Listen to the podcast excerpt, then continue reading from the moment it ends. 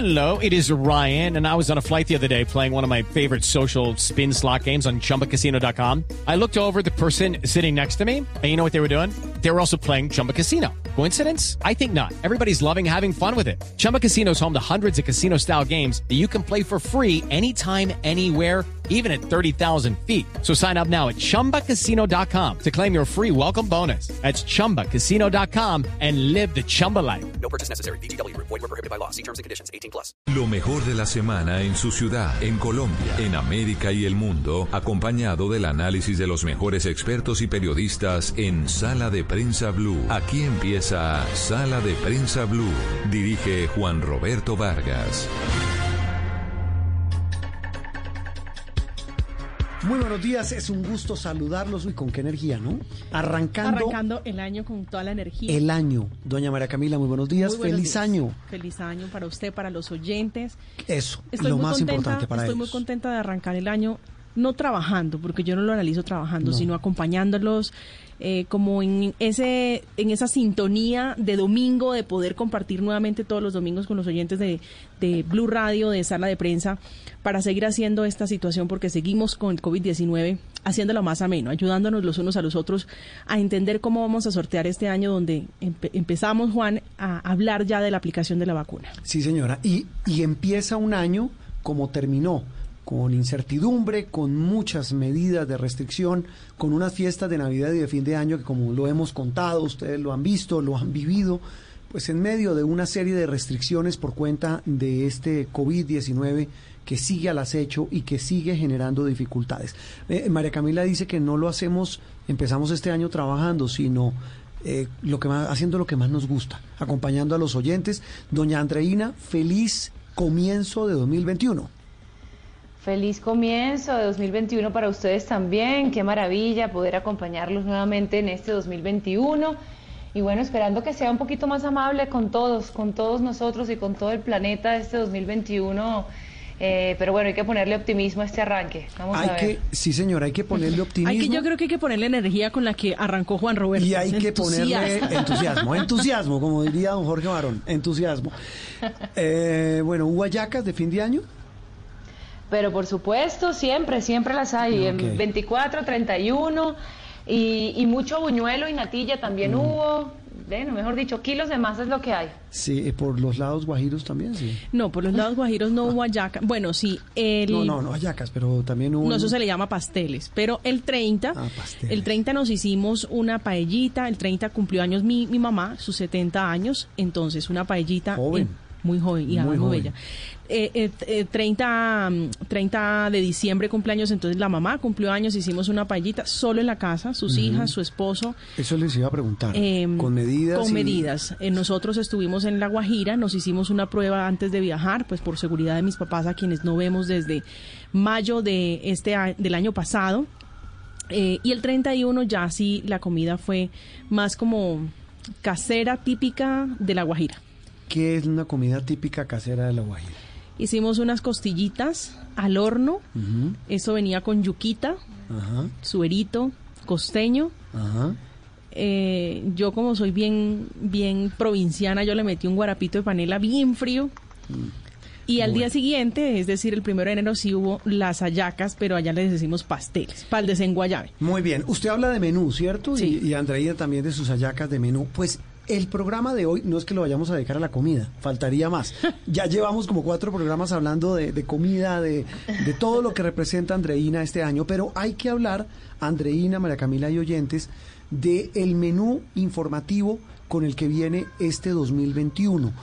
Alguien dirá, uy, qué pereza esta gente, hombre, hoy estamos todavía, no hay ni puente de reyes y ya hablando de todas estas noticias tan pesadas, pero es ineludible, Andreina y María Camila, que hablemos de eso, de las noticias que van a marcar el menú informativo de este año, que comienza, repito, como terminó, con la incertidumbre por el tema del COVID, los contagios en muchas regiones del país, pero también con la gran expectativa de la aplicación de la vacuna, Andreina.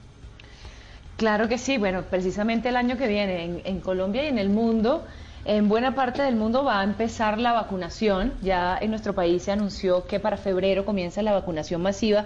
Por supuesto, allí va a estar centrada buena parte de la atención de la agenda noticiosa Eh, sin embargo, en el mundo, pues hay muchas cosas también que se van a estar moviendo. Por ejemplo, el arranque de Joe Biden es Pero ahorita. no, no se me adelante, el- ¿no? No se me adelante porque vamos a hablar, de, bueno, Biden, tal vez es la noticia del comienzo de año, pero, Sí, pero ya hablaremos estamos de eso. comenzando con esa noticia y bueno, muchas otras cosas, mejor dicho, que vamos a tener que ver en este 2021, cómo termina de reacomodarse esta geopolítica y geo, geo no sé, no solamente política, geosanitariedad mundial con el tema de la vacuna que ha marcado, digamos, la agenda de 2020 y de 2021 también. No, es que, es que uno podría concluir, y lo- se, lo- se lo he escuchado a, a expertos, Andreina, que el COVID-19 mm, terminó marcando la nueva geopolítica del planeta. Eso sí, sin duda. Pero bueno, de eso vamos a hablar en instantes. A todos bienvenidos. De verdad, un caluroso abrazo. Bienvenidos al primer programa de Sala de Prensa Blue en el 2021.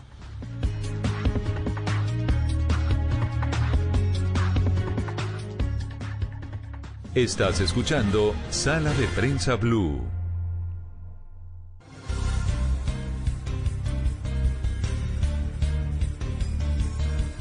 Muy bien, y vamos a arrancar este menú.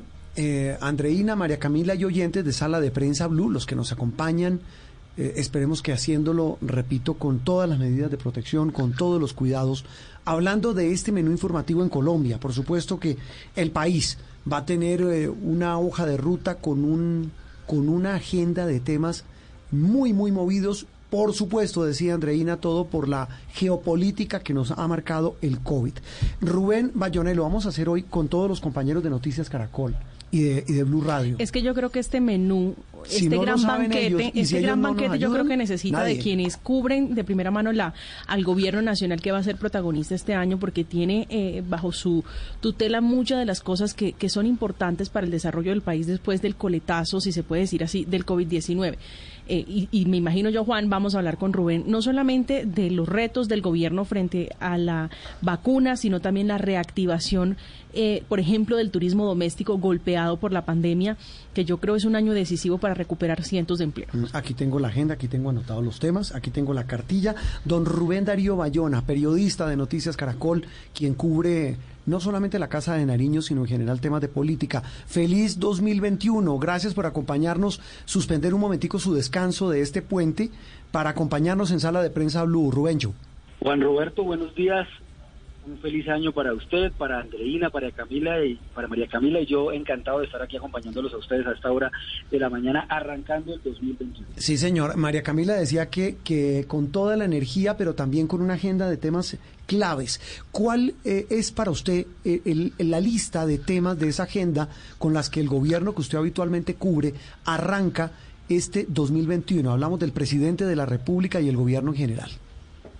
Juan Roberto, sin duda muy amplio y empezando por ese que ustedes han venido eh, conversando en el inicio del programa y es el tema de la vacuna porque en un mes se espera que ya el país inicie la vacunación, la primera etapa de esa vacunación donde están incluidos el personal de la salud, donde también están los mayores de 80 años, que son un poco más de 1.600.000 colombianos. Sobre eso hay una gran expectativa que sin duda el gobierno nacional estará este mes de enero alistándose para lo que será eh, digamos, ese reto de llevar la aplicación de las dosis de vacunas hasta el último rincón del país. El ministro de Salud el presidente Iván Duque están, eh, digamos, metiendo en el acelerador para que esta jornada o este plan de vacunación sea de manera exitosa en el país.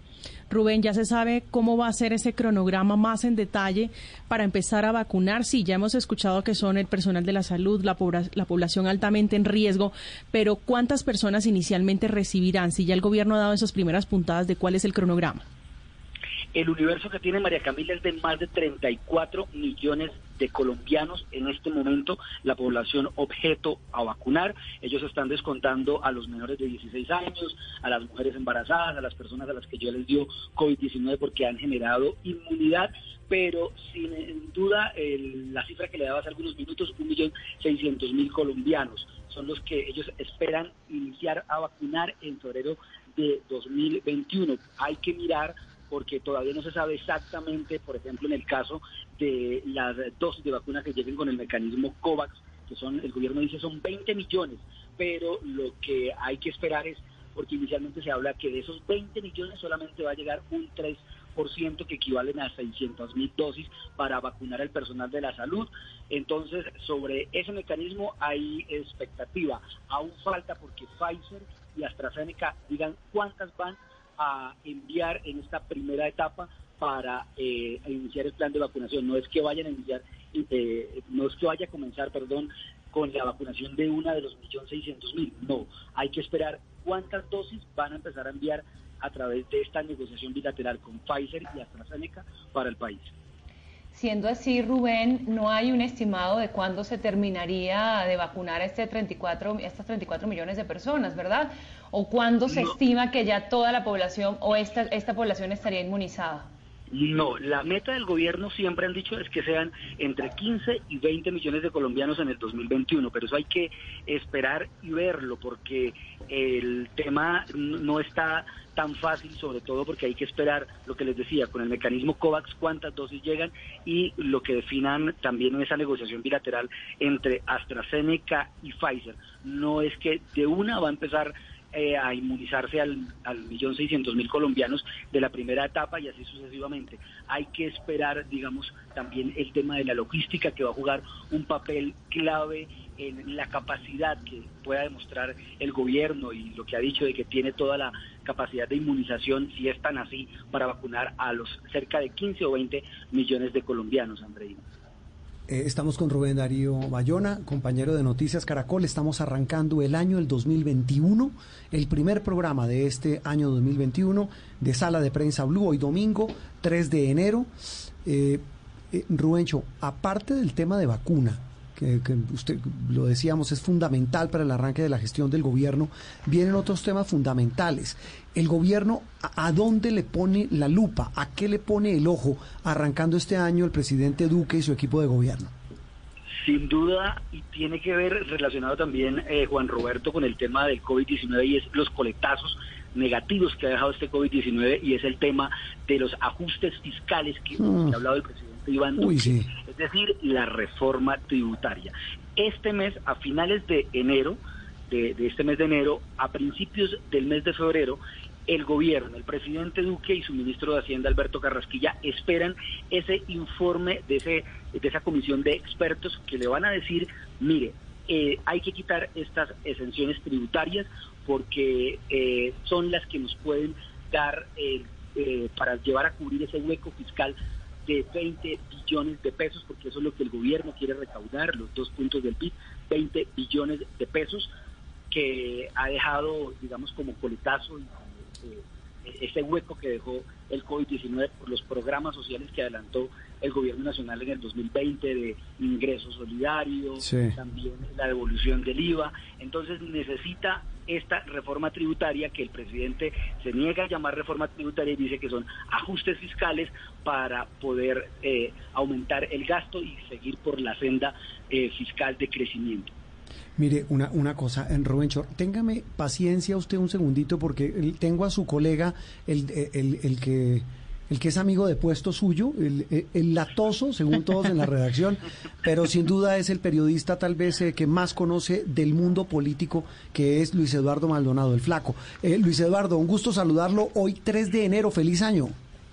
Señor director, un abrazo, un abrazo grande. Lo mismo, flaco. Eh, bueno, estábamos hablando con su colega Rubén, que lo debe tener, no, cerca no, porque ustedes están hoy de descanso, pero habitualmente comparten... Eh, pupitre. pupitre, sí, curul, si puede llamar o La curul. Eh, flaco, está hablando Rubén de la agenda del gobierno, como arranca este año. Estamos como tratando de poner a nuestros oyentes en sintonía mientras están todavía descansando, están de puente, están, están todavía de paseo o están simplemente de pausa en sus casas, hablando de esta agenda de temas que hay que poner a los que hay que ponerles la lupa en este comienzo de 2021.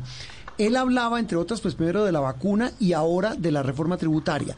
¿Qué tanto ambiente cree que hay? ¿Cómo cree que ese proyecto, que es fundamental para tratar de equilibrar las finanzas públicas, eh, ¿qué tanto ambiente tiene en el Congreso? ¿Ambiente político? ¿Tiene pulso? Y, y, súmele una cosa, es que el gobierno está estrenando ministro del Interior, lo nombraron terminando el 2020, a Daniel Palacios. Exactamente. A propósito, estaba hablando hace unos minutos con varios congresistas que llamaron para desearnos también el feliz año un poco tarde, pero llamaron. Sí. Y estamos hablando de eso, de la reforma tributaria. Miren lo que me dicen ellos. A ver. Que lo que quieren es que el gobierno llame las cosas por su nombre. Lo que van a presentar es una reforma tributaria y se está hablando de otro nombre. Ellos quieren que las cosas sean. Pero, como- pero ¿qué otro nombre le han puesto? Pues el, el gobierno no se atreve a llamarla reforma tributaria. Me decían los congresistas que le están buscando un nombre social para que no suene como hay que meternos la mano al bolsillo. Mm. Bueno, tributaria, lo que como se llame, pero es una tributaria. Pero es que yo, eh, perdón que los interrumpa, yo creo que sí hay que meterse la mano al bolsillo según las cuentas de la eh, Contraloría que dice que la deuda, eh, pasamos de tener una deuda de 493 billones de pesos en el 2019 a 598 billones. Hay que, hay que cubrir el Hay faltante. que cubrir el faltante. que Y dejó la- la- además una la deuda por cuenta de la crisis del COVID. Y la vez pasada se llamó también, se llamó también ley de financiación, no, ellos no que no han querido reforma tributaria por ningún lado. Exacto. Sí, entonces, pero- surtido pero- ese trámite, flaco. Pero el ambiente, Juan, mire, los conservadores la van a apoyar. Sí. La gente de Cambio Radical hay alguna división pequeña, pero Cambio Radical Espere, eh, espere, que estoy anotando aquí. Rubén también y todos estamos anotando. Entonces, los godos, los hermanos godos la prueban. Los, los hermanos Gómez van con ella. Sí. El Centro Democrático la respalda, obviamente. Ah, no, pues. Eh, eh, el partido de la U que está dividido, pues algunos se van, o algunos que ya no son de la U, pues obviamente no están ahí, pero varios van a respaldar Sí. la reforma tributaria. La, la- oposición, por supuesto, ya ha dicho que es- eso es desangrar al país, que están en contra de que los colombianos paguen más porque dicen que no es eh, eh, equitativo obviamente la oposición va a estar en contra. Pero va a haber uno, va, va- así, así los sectores del gobierno estén apoyando la reforma tributaria, los debates van a ser calientes, van a ser muy duros porque quieren que eh, esta reforma que es necesaria, que el COVID eh, dejó al, al Estado, las finanzas del Estado prácticamente en ceros, pues es necesaria, pero Sí. el debate va a ser muy crítico, incluyendo al centro democrático. Mm. ¿Hay algún otro proyecto eh, duro con el que arranque la legislatura Sí, o el ciclo sí. legislativo, eh, flaco? Claro, claro. Miren. Por ejemplo. eh, por ejemplo, al Congreso de la República en, en diciembre llegó mensaje de urgencia para varios proyectos. Entre esos mensajes de urgencia estaba el trabajo en casa. Sí. Eh, eh, es muy importante y tenía eh, mensaje de urgencia, tenía visto del gobierno nacional, visto Sí. bueno. Y, en- y- y- y en- y finalmente en, la- en las plenarias de fin de año este proyecto no se tocó. Pasó en comisiones séptimas y eh, conjuntas y queda pendiente su debate en la plenaria del Senado y en la plenaria de la Cámara. Los mismos congresistas del gobierno decían, pero ¿cómo así? Es una iniciativa del gobierno. Es una cosa que hay que eh, eh, reglamentar porque se, se suponía que ese trabajo en casa era por seis meses y se hablaba además que posiblemente el COVID iría hasta en junio, entonces si se reglamenta en abril o mayo del próximo año, tendría sentido esta esta plenaria en casa. La reducción de la jornada laboral de 48 a 40 El- horas. el de Uribe. El de Álvaro Uribe, eso fue muy caliente, eh, muchos eh, críticos, la empresa, los empresarios del país dicen que, que no es el momento. Pero, pero, Luis Eduardo, lo interrumpo. Ese proyecto incluso no tiene el respaldo del gobierno. El presidente Duque en entrevistas terminando el 2020 Exactamente. dijo no es una buena idea, pero el proyecto ahí Songo Sorongo va avanzando. Songo Sorongo por esto, porque los eh, la gente de Uribe y los partidos que están apoyando esta iniciativa Sí. se la quieren jugar para que el gobierno eh, se baje de 48 horas a por lo menos 43 o 44 horas, es decir, negociar, no la Sí. bajemos a 40 horas, pero buscamos un punto intermedio. Mm. Eso es lo que están jugando, a Sí. eso están jugando. Eh, eh, eh, Rubén, el, el presidente Duque nombró terminando el año, usted me corrige tal vez la última o penúltima semana del año, a Daniel Palacio como nuevo ministro del Interior. ¿Qué tanto margen político, qué tanta cintura tiene este joven eh, que es muy cercano al presidente, muy cercano a su jefa de gabinete, María Paula Correa, pero qué tanto margen de maniobra puede tener para capotear? a semejantes tigres en el Congreso y con semejantes proyectos, empezando por la tributaria. Pues Juan Roberto, eh, también importante decir que es muy cercano, es pupilo prácticamente también de la ahora eh, designada embajadora ante la ONU en Ginebra, Suiza, la saliente ministra del Interior, Alicia Arango. Pues mire, él eh, demostró al presidente Iván Duque durante el tiempo, sobre todo de la pandemia, sus destrezas, sus habilidades para salir a los medios de comunicación, también para salir a enfrentar el tema de las problemáticas de los líderes sociales y en el Congreso de la República, pues recordemos que él viene de ser el presidente, también fue presidente del Consejo de Bogotá, Sí. concejal por el Centro Democrático y tiene la experiencia en la Casa de Nariño, creen que él tiene toda la experiencia y la habilidad política para buscar esos consensos con los distintos partidos. Además que en esta legislatura o eh, después de un año de gobierno, el gobierno del presidente Iván Duque ya ha logrado, digamos, encontrar consensos con las distintas colectividades, lo que le hace aún más fácil al eh, nuevo ministro del Interior, Daniel Palacios, de poder eh, buscar esas, eh, esas alianzas y poder tener ese éxito electoral, ese éxito, perdón, eh, de los distintos proyectos de ley que son de importantes para el gobierno como la reforma tributaria que se va a tramitar en esta legislatura. Entonces, en la Casa de Nariño creen que tiene toda la habilidad y toda la destreza para encontrar esos consensos con las distintas colectividades. Eh, mire, en Rubencho Flaco, me hacen un favor, eh, me esperan un segundo, tengo que por pausa eh, eh, hacer un pequeño break chiquitico, porque la tertulia está buena y nos quedan varios temas claves, la campaña política, el reacomodo en general del gabinete del presidente Duque, viene el tema de Biden, es decir, hay unos temas gordos eh, con Colombia. Un instante y seguimos aquí en Sala de Prensa Blue. Esto es Sala de Prensa Blue. Estás escuchando Blue Radio y bluradio.com.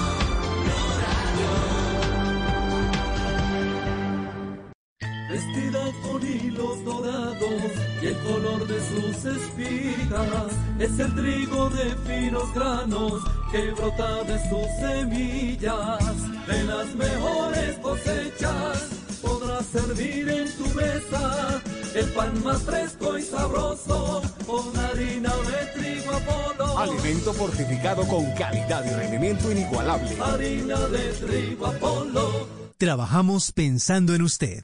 Este domingo en Encuentros Blue, Leonardo Christus y su poderoso libro Yeshua, un legado para la humanidad del hombre. Un arquitecto que construye desde el ejemplo, lectura y buena música para iniciar el año en Encuentros Blue, para vivir bien. Por Blue Radio y bluradio.com.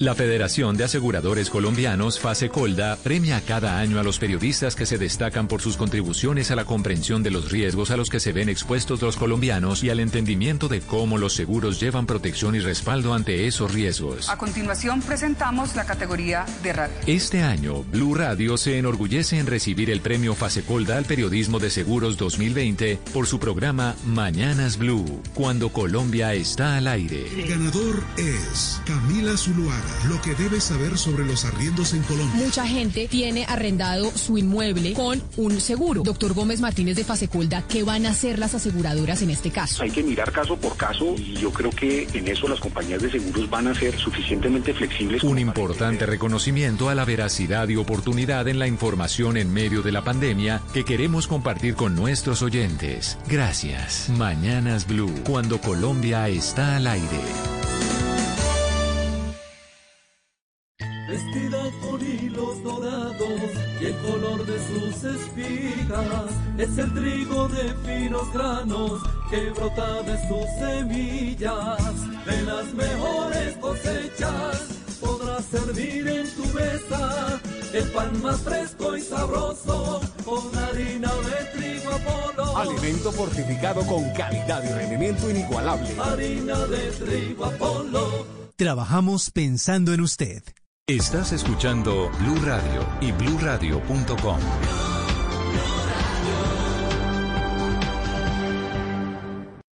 Aquí en Sala de Prensa Blue se lo contamos de una manera clara y diferente. Avanzamos en este primer programa del año 2020. Parece mentira, Andreina. Madre, ¿cómo pasa el tiempo? Ya vamos para tres años en sala de prensa. ¿No? Uy, sí, no, y este, fue, este año sí fue un pestañear además. Ah, no. Este año no, el que acabó de terminar fue un pestañeo. Este año que acaba de terminar, sí, yo todavía no paso la página. Sí, es que uno, a uno suele pasarle eso, ¿no? El sí, 2020, claro. Además, 2021. porque empezamos desde, yo creo que desde junio. Para mí, se- les soy honesta, el año se acabó, el 2020 se acabó cuando arrancó la pandemia. y lo digo en el mejor sentido porque yo creo que la vida en muchos sentidos quedó Mm. paralizada. Eh, empezamos a hablar de pandemia en el 2020, en marzo Sí. o en febrero más o menos, cuando veíamos En otros... finales de, finales de febrero. O sea, ya estamos a nada de cumplir un año. La famosa, la famosa gripa extraña que apareció en China. Me acuerdo mucho de ese informe de la doctora Fernanda. Sabe que Fue el primero. el domingo Una pasado, neumonía, una extraña una extraña neumonía. Eh, eh, me- me acordé del padre Linero que nos decía, nadie sabía que era Wuhan ni que existía.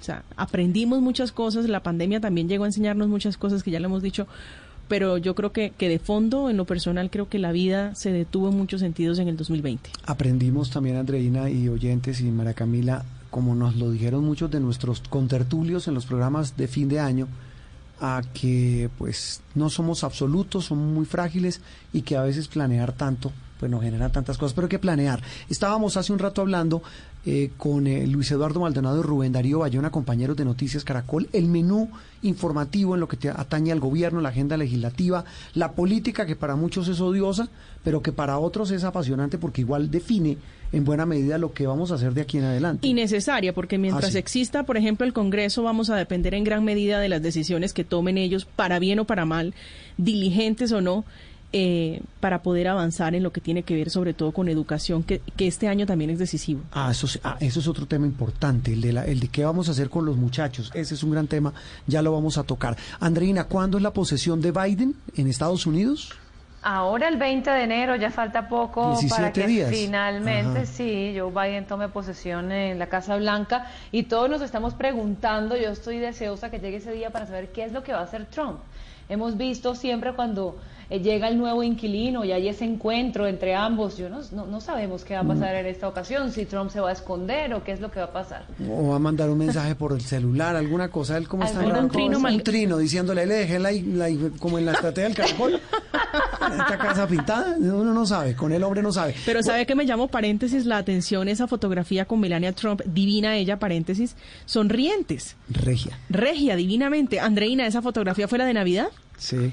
Sí, de que O sea, ¿hacía cuánto de- veía uno a Melania Trump sonriente? smoking. De Estaban smoking y sonriente. Está sonriendo Yo creo que la, porque la- se va. Yo creo que la, Casa más Blanca feliz es y- Melania. Sí, seguramente. Miren, yo les voy a decir algo, y A yo ver. no soy bruja, pero yo vaticino que ese divorcio se viene en 3, Uy. 2, 1, y más adelante se viene el libro de Melania contando su, su, su, su, tortuo- su tortuoso paso por la Casa Blanca. Estoy Ma- casi segura. más adelante nos cuenta. Eh, bueno, es que le pregunté a, a Andreina por la posesión de Biden, Rubén, porque ese es el otro gran tema con el que recibe el 2021 al presidente Iván Duque, y es el cambio de gobierno en nuestro principal aliado, que a la vez es la principal potencia de los Estados de- del, del planeta, pero con un ingrediente muy enrarecido, y es que hay que decirlo, el presidente se lo dijo terminando el año a Néstor Morales aquí en Mañanas Blue, se lo dijo a usted, Rubén, en una entrevista, que la relación entre Colombia y Estados Unidos es bipartidista.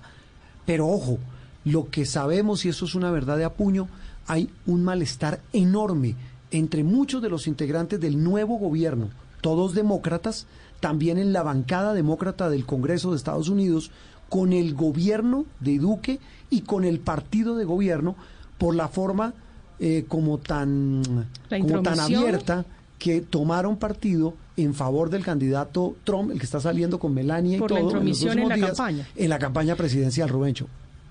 Sí, señor. Tan es así. El presidente Iván Duque, recordando esa entrevista que le dio a Néstor Morales, Juan Roberto también decía que él tiene una relación bipartidista, que hay una buena relación con el nuevo gobierno de los Estados Unidos, con el gobierno de Joe Biden, eh, pero hasta este momento Joe Biden no se ha comunicado con el presidente Iván Duque, no han hablado. Él lo dijo en esa entrevista, no han hablado. Que se ha comunicado, ha tenido, digamos, el gobierno de Colombia contactos con personas muy cercanas al, al nuevo gobierno de Joe Biden, pero hasta el momento no han tenido ninguna comunicación los dos mandatarios.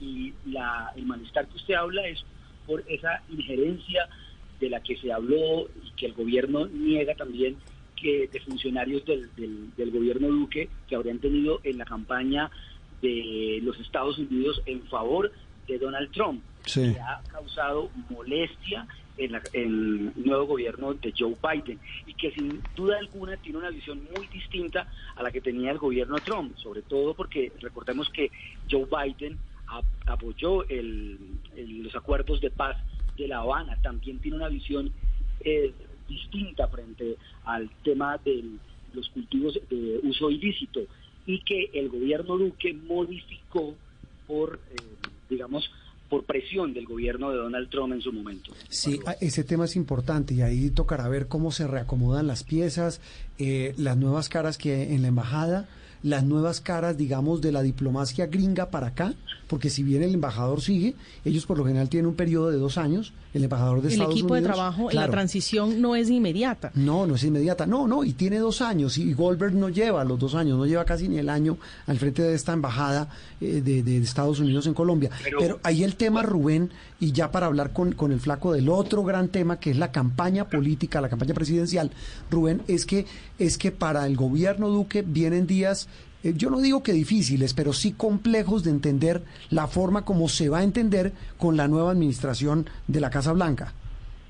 Además, porque Juan Roberto, hay que sumarle que el presidente Iván Duque dice que él por ahora ratifica a su embajador en Washington, Sí. Francisco Santos, que también ha sido blanco de críticas precisamente y ha sido señalado por el expresidente Juan Manuel Santos también de eh, hacer parte de esa injerencia en la campaña de los Estados Unidos, pero lo que internacionalistas, los que saben de este tema de diplomacia, señalan que por el bien de las relaciones diplomáticas, lo mejor que debe hacer el gobierno del presidente Iván Duque para oxigenar esas relaciones, para ambientarlas mucho mejor, es cambiar al embajador Francisco Santos, de ponerle otro otro líder en la embajada de, en Washington para que mejore esas relaciones que están hoy fracturadas eh, porque no se han comunicado los dos mandatarios y aunque el gobierno diga que hay una relación bipartidista fortalecida, sin duda llega bastante débil la relación gobierno Duque, gobierno Biden. Eh, eh, eh, eh,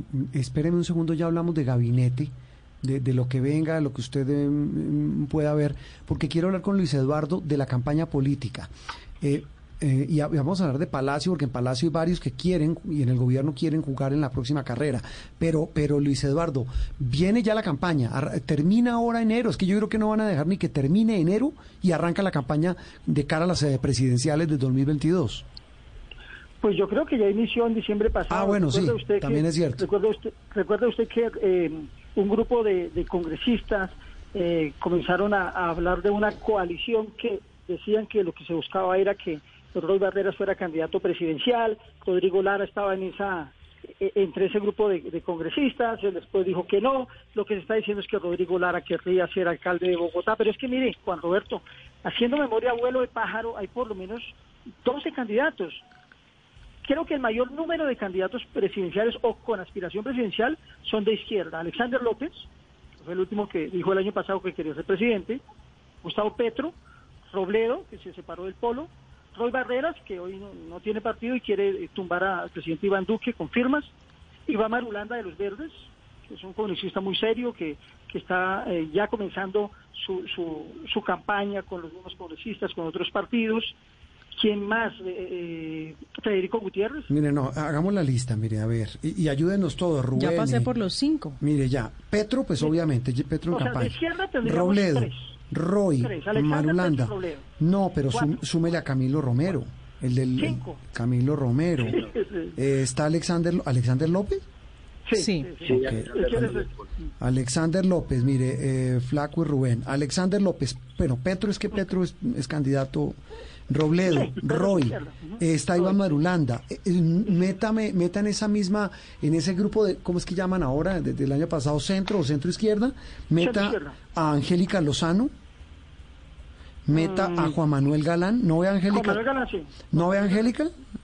No. ¿No? Como candidata, no. También ¿Quién? Alejandro Gaviria. Ah, bueno, sí.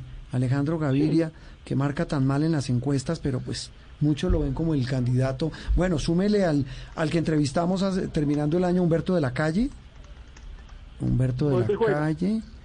Eh, Sergio Fajardo. Ah, bueno, bueno, Fajardo que, es que lo que es. Fajardo y Petro, esos, esos Sí, están está de candidatos desde que que asumió cantado. Duque. Sí. sí, sí, eh, bueno, Federico, ah, bueno, no, pero no, no, pero no nos va- no, no cambiemos de espectro. Este es el famoso centro izquierda. ¿Ahí qué va a pasar, Luis Eduardo? ¿Hay posibilidad de algún tipo de acercamiento para buscar un candidato único? Pues yo creo que están en eso y que y todos los todos los que están aspirando a la presidencia saben que solitos no pueden hacer nada. Tienen que comenzar a buscar la simpatía de los partidos políticos, e- incluso no sé si, si- si coqueteándole a gente de Álvaro Uribe o si alguno quiere mirar que, que, que Uribe los, los apadrine desde No, ya. no, no, pero ojo, ojo, espere, pero no se me vaya con la derecha, no se me vaya al otro lado del péndulo. En la izquierda, entonces, se- eh, por- pero el problema es que casi todos dicen que nada con Petro. Pero mire, eh, eh, Armando Benedetti, ahí está al lado de Petro. eso Ah, bueno, a sí, Petro la política es dinámica. Sí. ¿Quién La- decía eso, Juanro? eh, la política es dinámica, muchos. Eh, eh, nuestro amigo, el amigo del flaco, Sabas Pretel, cuando era ministro del Interior, decía la política es dinámica. Ahora sí, Rubencho y, y flaco, Rubencho, la derecha, la centro derecha. Entonces arranquemos. Está Federico, está Char, Federico, lo Char, Eh, bueno, Charlos, Carlos Holmes Trujillo. el ministro de Defensa, sí, aquí lo noto. la actual vicepresidenta Marta Sí, Lucía la vicepresidenta. ¿Cuándo es que renuncia la vicepresidenta, Rubencho? un año Tendría antes. que hacerlo en marzo, más o menos. No, no, me dicen que, o sea, no es ya. O sea, ella va a renunciar muy pronto, es lo que dicen, para lanzarse a la presidencia. De hecho, hay que decir una cosa. En la última encuesta Inbamer del año para Caracol, para Noticias Caracol y Blue Lideraba Radio, la, la- la no, intención de voto Petro, luego Fajardo y luego la vicepresidenta Marta Lucía. con una con un, con una con una marcación importante, es decir, no es despreciable lo que tiene, digamos, al menos en esa en ese sondeo. Bueno, ¿quién me queda de la centroderecha que llaman? Mm, Ahí está Char, Holmes. No, les tengo, mire, a Juan Carlos Pinzón, que quiere repetir candidatura. Por ahí Rafael Nieto podría repetir Sí, también. Rafael Nieto, a lo mejor repite el mismo número del menos del 1% que Paloma sacó hace cuatro años. Rafael Nieto, ¿quién más? Paloma Eh, Valencia también está ahí. Paloma, que también... sí, Paloma. Sí, mire, tal vez una cosa, es que esto, es- esto- es- eh, a, a Andreina que le encanta la futurología y la numerología, Ay, no. en tema eso. político, mire, me cuentan lo siguiente, a ver, y ustedes cambiemos monas, como decía uno de niño cuando cambiaba caramelos, eh, estampitas. Las estampitas. Sí, sí, sí. Me dicen que Alex Char está pensando en no ser candidato presidencial, Sino sino vice. candidato vicepresidencial. Él ya se reunió, recuerden, eh, Rubencho y Flaco y Andreina y Mara Camila de Oyentes, con el expresidente Uribe, porque todos han pasado por el ubérrimo, los de la centro derecha, buscando opciones y hablando. Entonces, él le manifestó al presidente Uribe, al expresidente Uribe, a Uribe le dijo, mire, yo quiero hacer algo que sea viable. Y si no veo que yo tenga viabilidad como candidato presidencial, le jalo una fórmula vicepresidencial. La vicepresidenta también ha tenido contacto con, con Uribe, Pinz- hasta Pinzón también lo, lo ha hecho. Bueno, y no saquen de ese llavero a- al, al- al hijo mayor. Sí. A Tomás. Tomás. Así, el que jure, rejura que no, que dice que no es serio lanzarse de político, que porque es empresario, pero, pero ese, e- ese pinta como candidato. Eh, ahí está el abanico, ¿me- ¿nos queda alguno? Nos da como 20 candidatos. No, yo como cosa 30. impresionante. No, como 30. Mucha renovación en la política. No, renovación cero, nada, aquí no hay renovación. Estoy, estoy siendo mismos- sarcástica, Ah, o sea, bueno, los sí. mismos con los mismos, las mismas alianzas. Y terminan en lo mismo. Sí, ahí sabe cuál es la clave, más que definir esta, este tema de mecánica política, eh, Luis Eduardo, Rubén, eh, eh, en temas de abanico, es eh, que tienen, suena tonto, pero es que nos lo decía el nuncio apostólico en Colombia, el embajador del Vaticano en Colombia, Monseñor Luis Mariano Satomayor, en una entrevista terminando el año, que él dice, mire, el populismo eh, lo único que busca, la demagogia, el populismo, la polarización, busca quedarse con el poder. Pero eso no es hacer política. Política es resolver los problemas de la gente. Y ahí va a ser el gran debate, cómo van a resolver los problemas de pobreza, de desempleo, de desigualdad, de violencia, de inseguridad que claman los colombianos que solucionen. Eh, Rubencho, tal vez una cosa clave en Palacio, eh, no solamente está, como decía Andreina Carlos Holmes Trujillo, listo ya y la, y la vicepresidenta, me dicen que Molano, ¿qué es lo que quiere ser alcalde de Bogotá?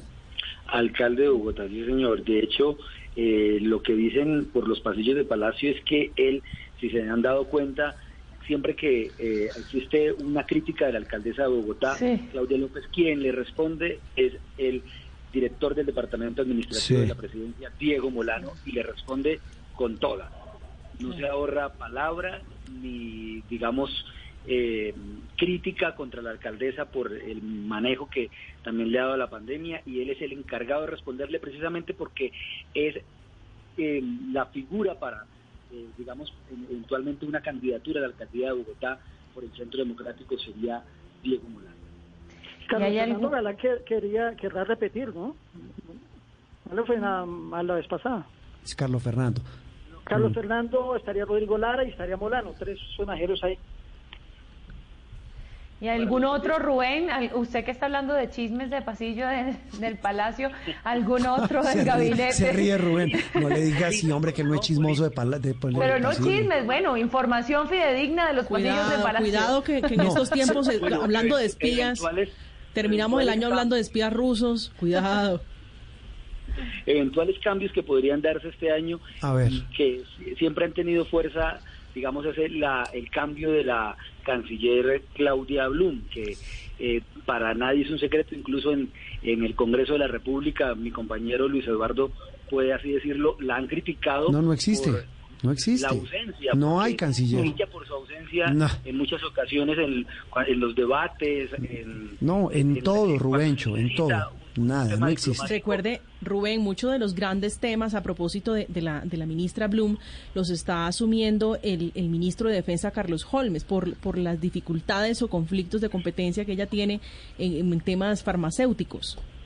Ah, y además porque el ministro de Defensa, eh, Carlos Holmes Trujillo, pues viene de ser también el canciller de Colombia y conoce muy bien ese tema diplomático y ante esos impedimentos que ha presentado en muchas ocasiones la actual canciller Claudia Blum, pues sale a frentear el ministro de Defensa Carlos Holmes Trujillo, que de paso le sirve para esta aspiración presidencial que tiene. Sí, pero le digo, Juan es la importancia en estos temas de la diplomacia para obtener la vacuna, todas las Ah, no. dificultades que tuvimos, No, no, no, donde eso- se necesitaba activamente eh, a la canciller Eso- eso- frenteando este tema. Eso abóneselo y me da pie, María Camila, para hablar de los ministros que van a seguir siendo claves.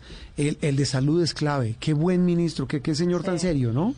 Eh, Ruiz. Sí, le, le ha ido le ha ido muy bien y sin duda en los libros de la historia este manejo que le ha dado el COVID-19 y el tema, eh, sin duda alguna, del de la vacuna, Juan Roberto. Sí.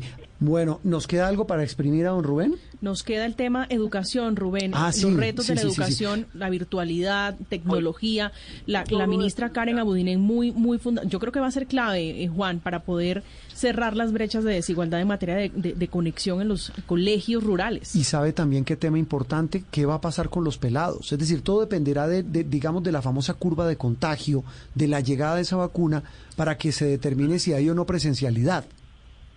Exactamente, pero por ahora se va a mantener la alternancia, Juan Roberto, por lo menos en estos seis meses, porque acordémonos que dentro de las etapas de vacunación, en la tercera, en la tercera etapa están los profesores de básica secundaria, eh, eh, los que van a ser objeto también para eh, la aplicación de la vacuna. Entonces, hasta Sí. este momento se va a mantener el modelo de alternancia, por lo menos en los primeros seis meses de este 2021, hasta tanto pues no se empiecen a vacunar a los profesores. Sí, eh, eh, no lo dejo ir, ya, ya, ya lo voy a despedir, Rubencho, pero antes, Luis Eduardo, usted nos mencionaba, bueno, ya hablamos de la tributaria, de la que hablaremos más adelante con, con Sol Suárez, eh, el detalle y el tema, digamos, el panorama económico, pero viene también eh, eh, lo que usted decía, el, el- el proyecto de reducción, eh, la propuesta de Uribe de reducir las horas de trabajo en nuestro país, pero ¿qué, qué otros proyectos grandes vienen? ¿Qué otro, ¿Y qué otros grandes debates se avecinan?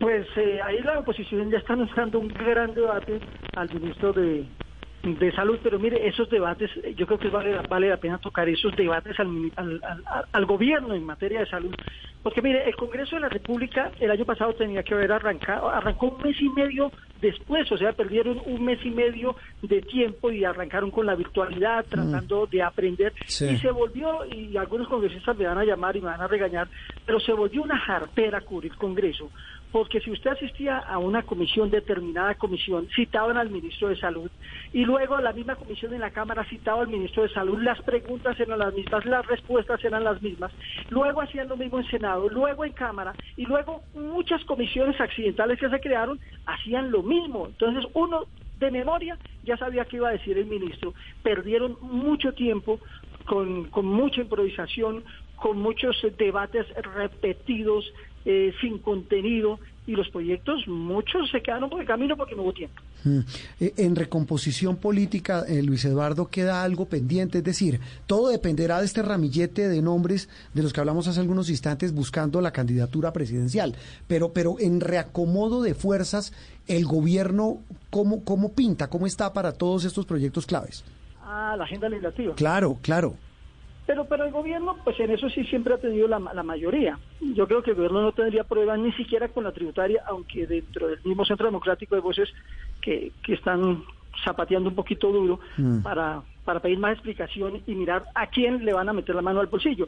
Pero el gobierno siempre ha tenido la mayoría. Lo que yo sí veo es que los debates serán más largos, más críticos, pero al final de cuentas, eso, para hablar solo de la reforma tributaria, No, eso se va a comer buena parte del, de- de- del debate. Roberto y, y- y Eduardo, pero, ¿Qué hubo, pero Rubencho? sin duda para, para tocar un poco el tema de lo que de, de- de ese reacomodo de las fuerzas políticas, el gobierno tendría que apostarle a sacar lo más que pueda en estos primeros seis meses, porque después del segundo semestre del 2021 se viene la campaña. No, presidencial. es que, es que mire, Ru- Ru- Rubén y, claro, buscar esas uniones o esas fuerzas políticas, tenerlas a favor del gobierno. Ah, no. Porque cambio radical. Claro, mire, reforma a la salud, querrá- de lo que usted hablaba de... adelantar sus propios debates, Mm, desligar Mire, gobierno además, cuente, cuente con una cosa, eh, Rubén y también Luis Eduardo, cuenten con esto.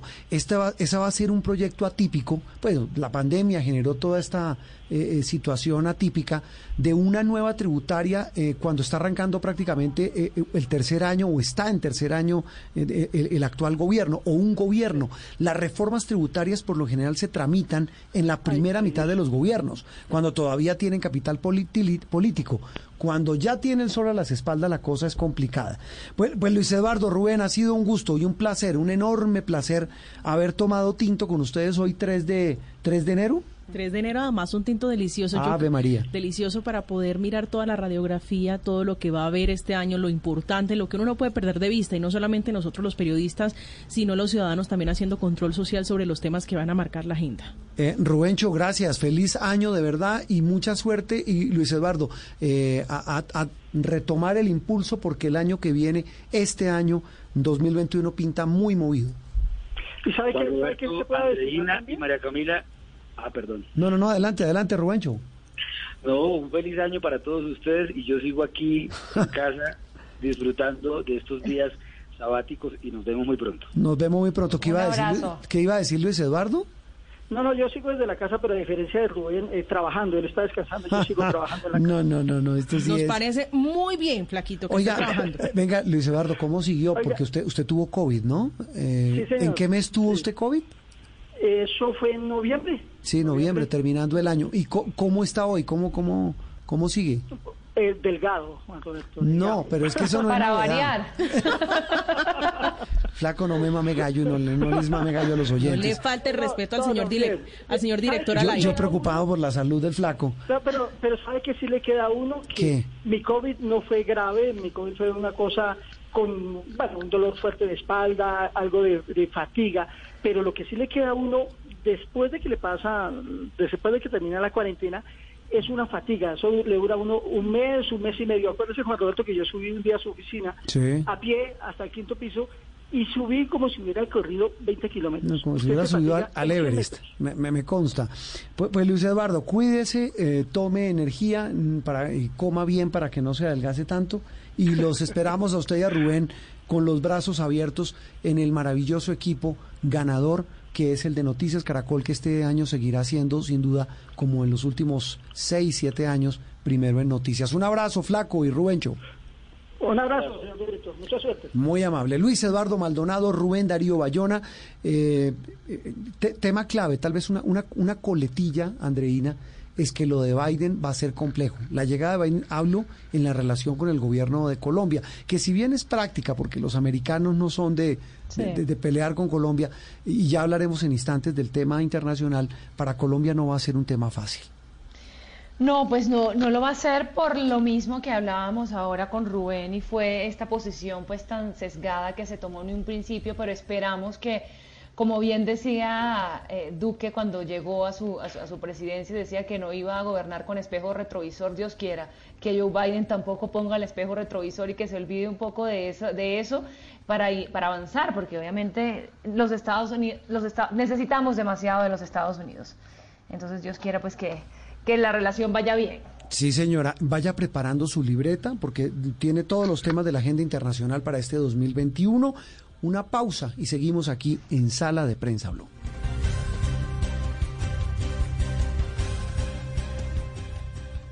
Estás escuchando Sala de Prensa Blue.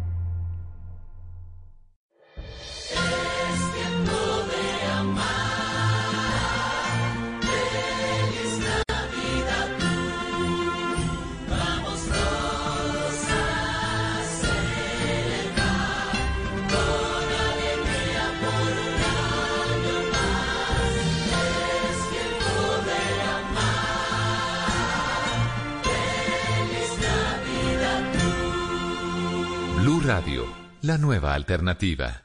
En Blue Radio estamos comprometidos con el cuidado. Lávate las manos con agua y jabón. Habla con tu jefe para poder trabajar desde casa. Lávate las manos de nuevo. Ayuda a tus hijos con las actividades académicas. Crea rutinas de actividades para aprovechar los días. Evita tocar tu cara y vuelve a lavarte las manos. En lo posible, quédate en casa. Así te cuidas y cuidas a los demás. Numeral Yo me cuido, yo te cuido. Blue Radio, la nueva alternativa. Estás escuchando Blue Radio y bluradio.com.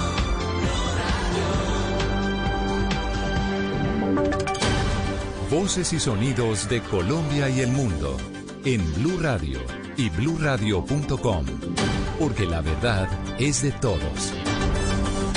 11 de la mañana, un minuto, las noticias en Blue Radio. Bogotá se comprometió a dar camas UCI a 28 pacientes de COVID-19 que, aunque las necesitan, están siendo atendidos en urgencias y también para sincerar las cifras sobre ocupación de camas UCI en la ciudad. La información la tiene Marcela Peña.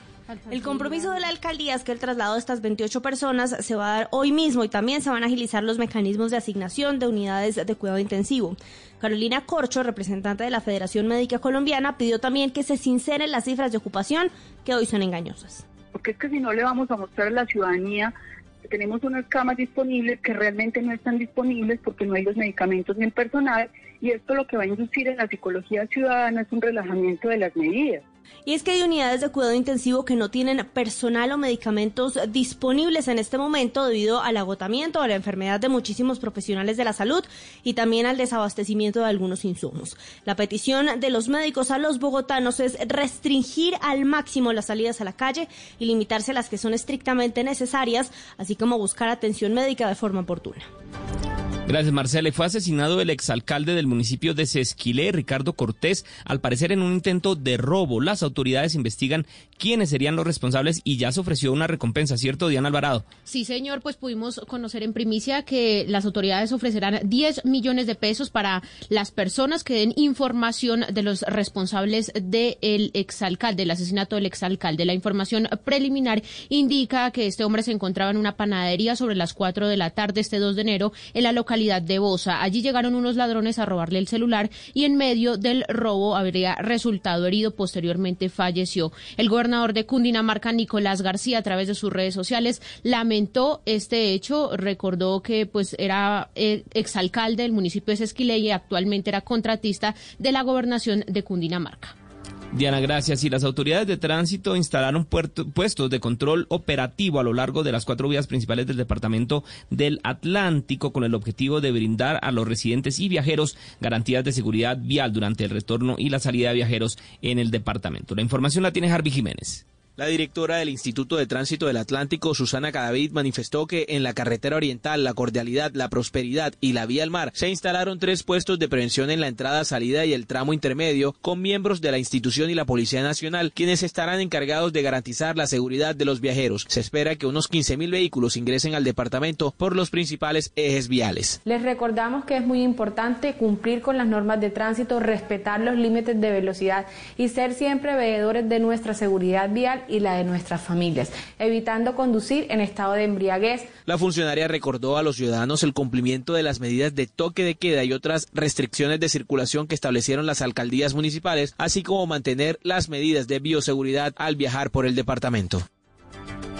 Harvey, gracias. Y bomberos de Bucaramanga lanzaron una alerta por el incremento de los incendios forestales en el área metropolitana debido a que se están presentando altas temperaturas y además algunas personas no tienen los cuidados suficientes en las zonas de vegetación. La noticia con Boris Tejada. Los bomberos de Bucaramanga explicaron que el crecimiento de la vegetación en algunas zonas, producto de las lluvias que hubo en diciembre, creó el escenario perfecto para el aumento de incendios forestales que se han venido presentando en los primeros días de este año 2021. Por este motivo, lanzaron un mensaje de alerta a la comunidad. Jorge Peña, integrante de los bomberos. Sí hemos tenido un incremento de incendios forestales, o sea, lo que tiene que ver con la carretera antigua, el Mutis, el sector de la curva de la Virgen, ya hemos tenido, entonces lo preocupante que la gente pudiendo evitar en lo que va de este año se han presentado dos incendios graves en Santander, uno en Barbosa y otro en Bucaramanga, en los que han resultado afectadas cinco viviendas, además de otros en algunas zonas boscosas de la región. 11 de la mañana, 5 minutos, hora de la información deportiva aquí en Blue Radio. Hoy ha sido una jornada redonda para los delanteros colombianos que actúan en el Atalanta. Les ha ido bien, ¿cierto, Cristian? Hola Miguel, así es, una gran jornada para los futbolistas colombianos, pero escuchemos un poco el relato de lo que decían los italianos respecto a la actuación de Duan Zapata, que fue contundente en la goleada estrepitosa 5 por 1 frente al Sassuolo. Ragazziani, il vantaggio dell'Atalanta con Zapata, undicesimo Atalanta 1, Sassuolo 0 a te. El colombiano se reportó a los 11 y a los 49 minutos, además fue una de las grandes figuras del compromiso. Tuvo 8.9 de calificación para la etapa complementaria. Ingresó Luis Fernando Muriel a los 63 y solo le bastaron cuatro minutos para tener contacto con la red. Zapata che poi eh, si ferma, aspetta l'arrivo di un compagno, si tratta di Freuler, in mezzo c'è Muriel solo davanti a Consigli lo batte per il 5 a 0 dell'Atalanta al ventitresimo, segna anche Muriel, l'assist di Freuler. Ahí estaba la anotación entonces del Atlanticense que ya tiene ocho festejos en lo que va de la temporada. Tuvo 7.1 de calificación y no estuvo todo el partido. Hay que recordar que el Atalanta es sexto con 26 puntos y hoy eh, Duan Zapata llegó a cinco goles. Es el primer doblete que convierte en la temporada. Actuación espectacular la de los colombianos hoy en el calcio italiano frente al Sassuolo por la jornada número 15 del torneo italiano. En otros resultados vale la pena resaltar que el Cagliari perdió 1-4 con el Napoli. David Ospina titular, no tuvo mucho trabajo, 6.3 de calificación. Los napolitanos son cuartos con 28 unidades y el Génova terminó igualando a uno con la Lazio. Zapata Cristian fue titular, 6.2 de calificación y fue sustituido para la etapa complementaria. Un fin de semana redondo para los futbolistas colombianos en el exterior. Empezó la senda de goles con Hugo Rodallega, que ayer se reportó en Turquía. Le siguió John Córdoba, que también convirtió con el Hertha de Berlín en su regreso después de dos meses tras una lesión en la Bundesliga. Y anoche, en el Superclásico argentino, eh, River convirtió por Rafael Santos Borré la segunda anotación para River Plate y empató ya en el cierre del compromiso Sebastián Villa, que fue la gran figura del partido. El, el, año ha iniciado bastante bien la temporada para los colombianos en el fútbol del exterior, que la siguen rompiendo y siguen teniendo actuaciones bastante destacadas. Noticias contra reloj en Blue Radio. 11 de la mañana, 7 minutos, las noticias contra reloj en Blue Radio. La noticia en desarrollo, un joven de 16 años murió y cuatro resultaron heridos en lo que podría ser un ajuste de cuentas a tiros entre bandas en un barrio conflictivo en Bordeaux, esto en el suroeste de Francia. La cifra, el gobierno de Perú incrementó en 40 nuevas camas en las unidades de cuidados intensivos en las últimas semanas ante el rápido rebrote de casos de COVID-19 en ese país, que ya ha agotado las instalaciones en Piura, Arequipa y Lambayeque, entre otras regiones. Y quedamos atentos a Venezuela, en donde denuncian la muerte por falta de atención médica del indígena de la etnia Pemón, Salvador Franco, detenido a finales de 2019 por su supuesta implicación en el asalto a un cuartel militar en el sur del país y considerado por la oposición como un preso político del gobierno de Nicolás Maduro. Son las 11 de la mañana, 9 minutos. La ampliación de estas noticias en blurradio.com. Continúen con Sala de Prensa Blue. Estás escuchando Blue Radio y bluradio.com.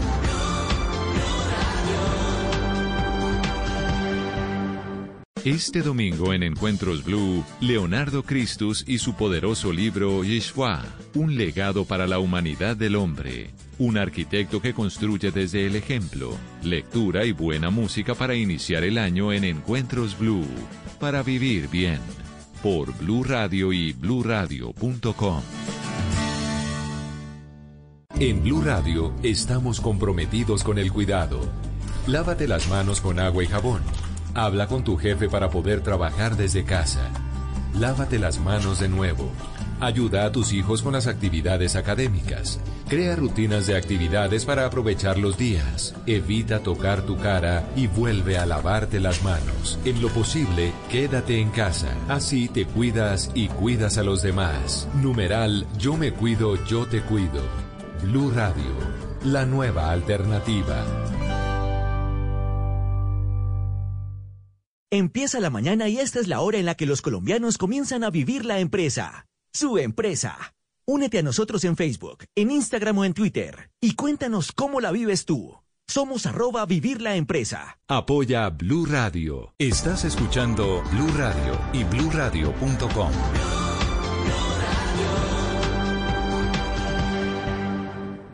Esto es Sala de Prensa Blue. Estamos hoy con toda, ¿cómo fue que dijo usted, María Camila? Con, toda, la energía. con Yo toda que- la energía. eh, qué energía, qué entusiasmo. Era el señor Jorge Barón. Sí, señora, lo Jorge Barón. dijimos al comienzo del programa, hay que estar concentrado. Yo estoy concentrado. No escuché el nombre del señor eh, Lo Jorge dije, Barón. lo dijimos al Que comienzo. entre otras me recuerda a mi infancia. Yo me veía esos conciertos. La agüita para mi gente. No, yo sí, no. No. No. Yo sí.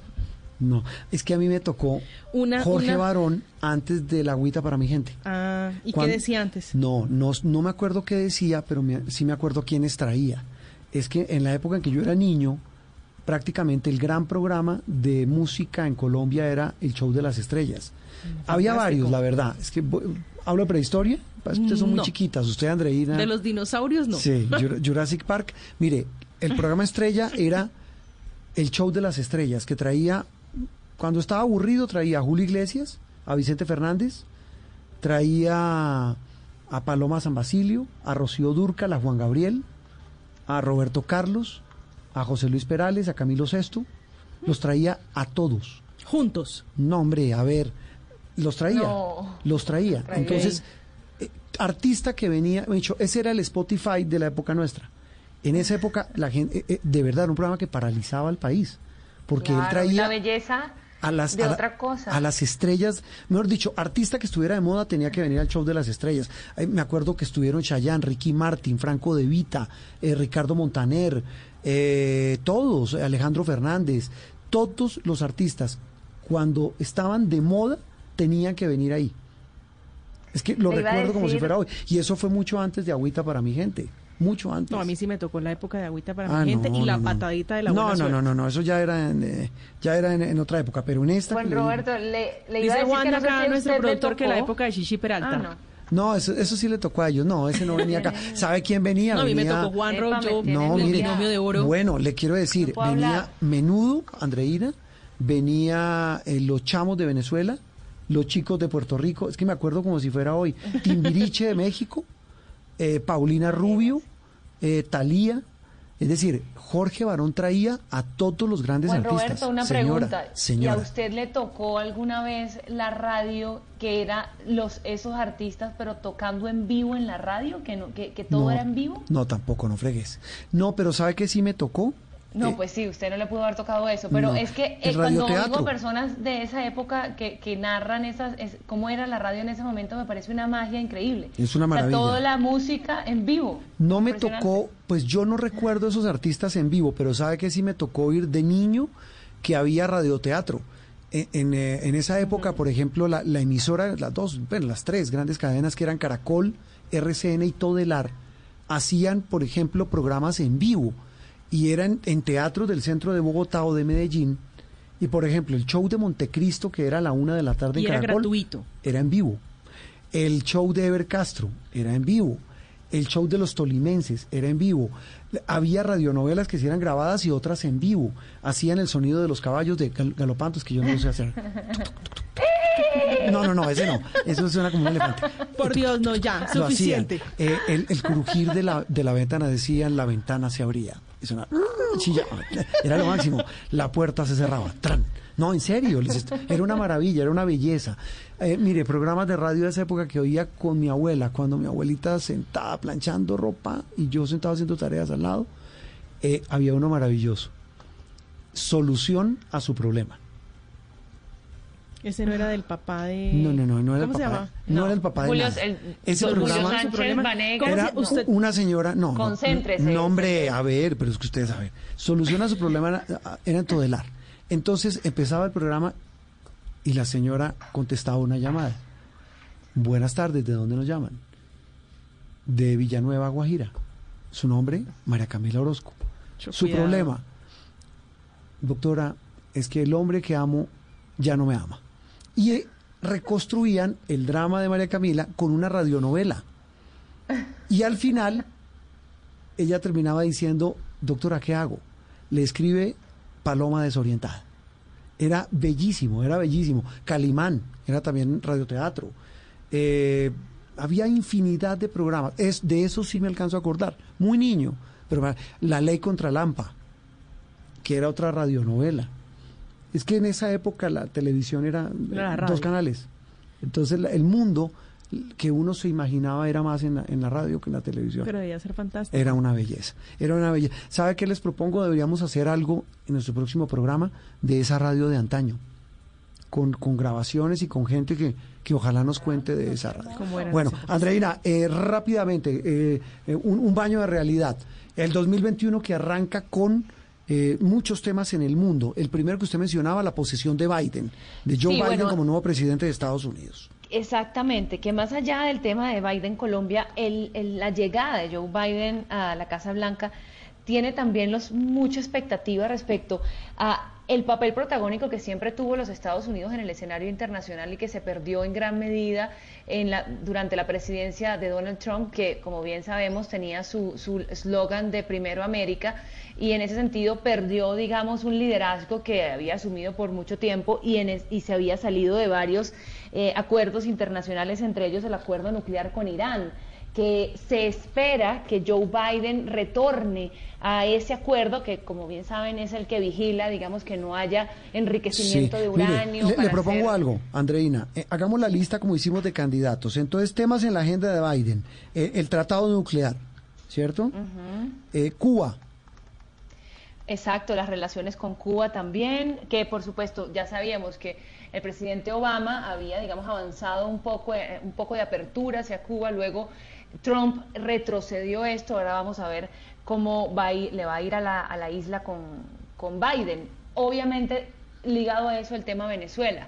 Eh, la ofensiva Casi nada. Mm. Trump, sí, eh, eh, eh, digamos, eh, arrinconando al régimen en tema de sanciones, cuál va a ser la aproximación que va a tener Joe Biden, si va a ser igual de, de agresiva o va a ser No, o- mire, o le va a ya, ya hay, yo le, yo le, yo le tengo una, una, una chiva, pero sí como, como un dato de alguien muy cercano a esta administración Biden. Eh, eh, la clave va a ser la que usted menciona, Andreina, Cuba.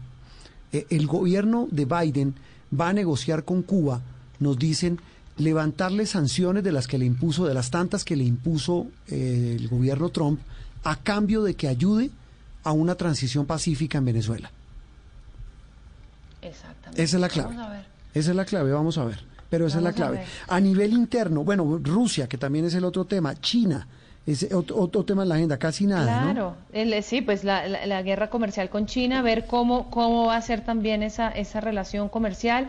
El acuerdo de París, también tenemos Sí. que ver si. Él ya dijo que va, Que lo va a suscribir de nuevo, ¿no? Sí. Exacto, que va a suscribir de nuevo el acuerdo de París y eso, por supuesto, es muy importante para el planeta en este momento de, cambio climático pues tan, tan complicado que la mayor el, el segundo país más emisor de gases de efecto invernadero después de China pues eh, retorne a este plan es muy importante. Entonces en, en ese sentido son muchas digamos son muchas las cosas que en, el- en la arena internacional Biden eh, va a tener los ojos puestos sobre él para ver si va a reversar que se espera que así sea entendiendo también que los Estados Unidos tiene pues una institucionalidad y una y, por lo general, pues quien llega no es que llega a deshacer todo lo hecho, Mm. a lo mejor esperar si, si va a seguir construyendo, por ejemplo, el papel protagónico que hay que decir que tuvo eh, Donald Trump en, en Medio Oriente, eh, restableciendo relaciones con, de países árabes con Israel. Toca ver si, si Joe Biden va a seguir teniendo esa política que en el caso de, de Trump estaba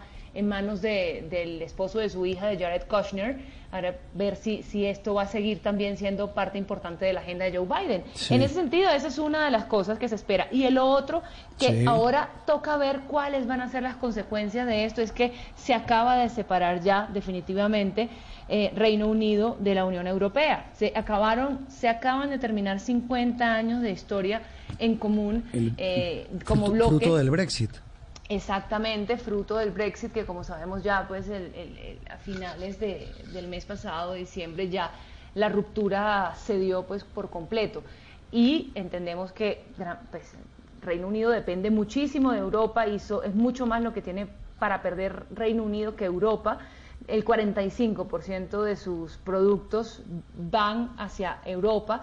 Entonces, bueno, todo esto, digamos, está en, en veremos, porque en año a través, en, en momento atravesado por pandemia, en el que ya los productos internos brutos de los países han estado bastante golpeados, imaginarnos además un golpe por cuenta de este divorcio, también va a tener un remesón importante en la economía del mundo.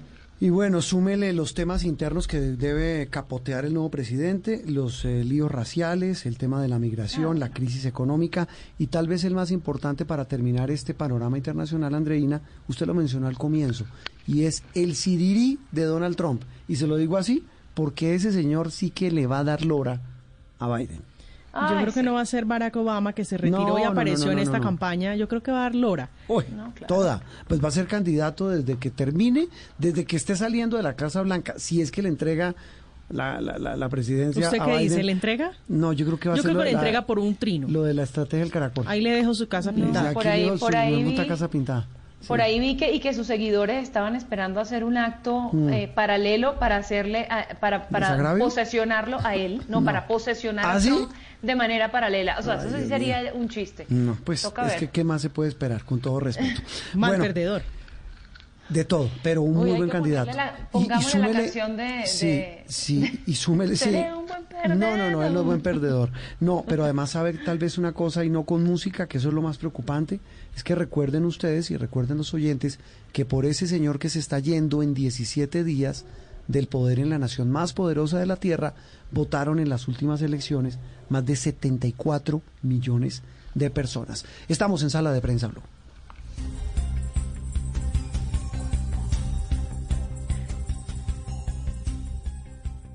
Estás escuchando Sala de Prensa Blue.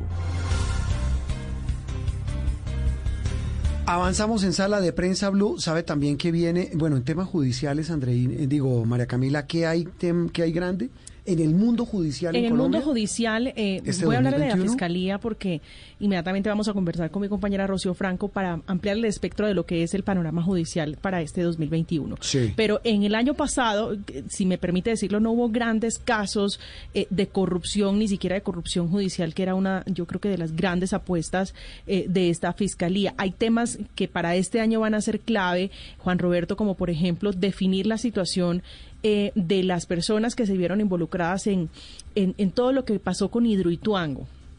Por bueno, un lado, ahí viene, ahí viene, ahí viene tema duro, ¿no? Estamos hablando en materia penal, ¿no? en materia penal. Porque, digamos, en, en, en la Contraloría ya hay un juicio que terminando el año se anunció, un juicio de responsabilidad fiscal.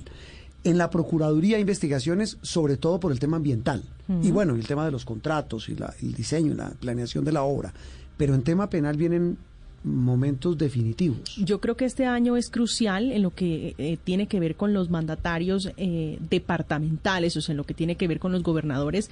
Ahí entra Aníbal Gaviria, que ya usted sabe, el 2020 terminó para él con un sinsabor por esa investigación que lo mantuvo varios meses en privación de la libertad eh, de manera transitoria, pues en, en detención domiciliaria, pero este año yo creo que sin, sin, sin lugar a dudas tiene que resolverse en materia penal para el proyecto de Hidroituango. Otro de los grandes casos que está sin concluir, que ya cumple aproximadamente cinco o seis años, si no me falla la memoria, es el de Odebrecht. Todo lo que tiene que ver en materia de principios de oportunidad, si se van a renovar. Eh, eso todavía está vivo, perdónenme eso que sea sigue tan vivo, crudo la pregunta. vergonzosamente sigue vivo. Eh, han caído, si se me permite la expresión, unos cuantos eh, contratistas, unos cuantos funcionarios, pero las grandes cabezas, los grandes temas de corrupción, como es, por ejemplo, la financiación de la campaña, ahí está, durmiendo el sueño de los justos. La del 2014. La del 2014, durmiendo el sueño de los justos. dos. Sí, señor. No ha pasado absolutamente nada, pero de fondo en lo que tiene que ver con las personas que le sirvieron de puente, de lobistas a la multinacional eh, brasilera Odebrecht, no ha pasado absolutamente nada. Entonces yo creo que en materia judicial eso es y una ahí cuenta va a pasar pendiente. algo con eso de Brecht. Es decir, ¿qué significarán esos, eh, esos principios de oportunidad con los brasileños, con otros de los eh, testigos claves en Colombia? Es que esa colaboración ha sido un poco infructuosa en la medida en que no han podido tomar declaración directa a estas personas. Ellos entregaron unos bienes que en comparación con lo que recibieron del Estado colombiano, de las obras que hicieron acá, uno podría decir que son prácticamente irrisorios, aunque las autoridades lo muestran como unos grandes avances. Eso en materia de Odebrecht, pero también está pendiente, Juan Roberto, recuerde que en diciembre, principios de diciembre, llegó al país el señor Luis Gustavo Moreno, el exfiscal anticorrupción, deportado de los Estados Unidos. Eh, creería personalmente que esa es una llegada que promete. ¿Cartel de la toga? El cartel de la toga. Eh, promete porque el compromiso era que él regresaba a colaborar con la justicia. ¿Él tiene pena pendiente en Colombia? Sí, tiene una pena de cinco años y cuatro meses, si no me falla la memoria, impuesta por la Corte Suprema de Justicia. Y se la pueden rebajar si, si eh, voy a decir una palabra horrible, pero si echa al tarro a otros implicados en el cartel de la toga. no porque ya está sentenciado. Él lo que tiene que empezar a mirar es sus cuentas con la fiscalía. Recuerde que él tiene procesos como litigante y procesos como funcionario o empleado del Estado. O sea, una, una cosa cuando era abogado particular y trabajaba Sí. con los con los con los magistrados y otra cuando ya estaba en la fiscalía. Entonces son dos capítulos diferentes. Yo creo que él podría entrar a jugar ahí, que, que esa es la carta que se va a jugar Mm. el abogado, entrar a negociar. Viene, viene también un tema interesantísimo que va a ser lo que defina la famosa JEP en materia de decisiones, porque pues se supone que ya ha escuchado, ya ha recibido eh, versiones, ya ha recibido confesiones, de eso hemos hablado hasta la saciedad, pero la Justicia Especial de Paz, la creada al amparo del acuerdo con las FARC, debe empezar se supone a producir resultados concretos y decisiones concretas. Pues, Es decir, definir la suerte de quienes, por ejemplo, hoy están en el Congreso y definir qué va a pasar con ellos judicialmente al amparo de esa justicia transicional. decidir esa suerte de las personas que están en el Congreso, la suerte de los militares que se han acogido y que han contado la verdad y que han obtenido esa libertad. ¿Falsos positivos? Falsos positivos, la libertad transitoria o condicional, pero además algo muy importante, Juan Roberto, a propósito de la confesión de eh, el, el hoy partido FARC, eh, la atribución en el magnicidio de Álvaro Gómez Hurtado, yo creería que este año es decisivo en la relación de la JEP y la Fiscalía fiscalía. Tenga en cuenta que las dos Sí. entidades están peleando la competencia de este proceso a raíz de esa confesión. Eh, los, eh, digamos, las disputas por procesos eh, en- entre la Fiscalía y la JEP no son eh, extraños. Ya habíamos visto el tema de el señor Jesús Santrich, Sí. donde el exfiscal Néstor Humberto Martínez se enfrentó a la JEP, a la señora Patricia Linares. Entonces, este año se tendrá que resolver eso porque la Fiscalía, por un lado, está citando al excomandante, el ex jefe de las FARC, el señor Rodrigo Londoño, y a otras personas para que respondan y den su versión, pero la JEP insiste en que es, es su competencia. En la mitad está la familia del ex candidato presidencial Álvaro Gómez Hurtado. Para noviembre de este año 2021 se espera que la Comisión de la Verdad, que es otro organismo dentro de esta justicia transicional, entregue su informe final. Ya termina su periodo. Y ahí nos dice el padre de Ru, el director, de- del presidente de esa comisión, que vienen revelaciones muy duras sobre el conflicto armado. Revelaciones, si me permite una, una Sí. parte final, Juan, eh, en la que los ex paramilitares han tenido un papel muy importante. Este año se espera el regreso, si es que se da, del señor Mancuso y del señor Jorge 40. Los dos, nos dice el padre de Ru, van a ir, dicen que quieren, quieren ir, lo han dicho públicamente, a la Comisión de la Verdad. Y que tal vez van a ser las dos confesiones más claves, cerrando su, su, su, su, su ciclo. Ahí se deben conocer verdades de las atrocidades de los paramilitares, de las atrocidades de la guerrilla, de esa misma guerrilla por la cual se creó esta jurisdicción, y en general la voz de las víctimas. el, en veremos está el regreso de Mancuso, pero el regreso del señor Jorge 40 está previsto para estos días, enero. En estos días se supone tendría que regresar deportado de Estados Unidos. Eso es lo que tiene que ver con esa justicia. Eh, Interbolsa murió, ¿no? Interbolsa prescribió. Bien, Sabe gracias. que es uno de los procesos que, que yo creo que como periodista me duele en el corazón porque le he hecho seguimiento, reportería. Mm. Y es creo que el monumento a la infamia con las Así víctimas y, la, y, y el monumento a la impunidad en lo que pasa en Colombia con la justicia. Porque cuando usted analiza quiénes terminaron realmente pagando por una debacle eh, financiera de esta magnitud, realmente nadie. Eh, ha sido una burla para las víctimas que muy pocas de ellas han podido recuperar el capital y lo que se llama el lucro cesante a lo que tienen derecho. No, pues Pero más allá de eso sí. es que a usted le dicen, hubo una condena de siete años. Claro, perfecto. Una condena de siete años No, claro, con perfecto, no, eso beneficios es- carcelarios. Eso es irrisorio, eso es una burla. con beneficios carcelarios y número de prescripciones que no alcanzo a contar para que los oyentes tengan claridad prescripciones es que muere Se- se la vence. posibilidad de que el Estado colombiano de que la justicia castigue a una persona por un delito que ha cometido un delito por el que incluso se llevó a juicio entonces usted tiene un proceso de seis años donde se le ha invertido todo el dinero del aparato de la justicia una justicia que no opera, una justicia Mm. paquidérmica y que se burla de las víctimas. Eh, ¿Me permite la ficha 4? Es que tengo a otra en la Por fila. supuesto. En esta tertulia eh, está otra querida y entrañable compañera, Rocío Franco, nuestra querida compañera eh, experta, le decimos la magistrada, Rocío, ¿cierto? La togada, por La supuesto. togada, ella es magistrada. Rocío, ¿cómo le va? Feliz eh, arranque de 2021. Ay, muchas gracias Juan Roberto por esas palabras. Aquí estamos frente al cañón todos. Lo sé. Mire, Rocío, le, le voy a pedir una dispensa, un, un permiso y me regala, usted que trabajó en radio, trabaja en Blue, sabe que nos toca hacer una pequeña pausa. Voy con el break Claro que sí. y, y regáleme un instante y ya hablamos de lo que viene en las altas cortes que van a estar solo un poco movidas en este año 2021.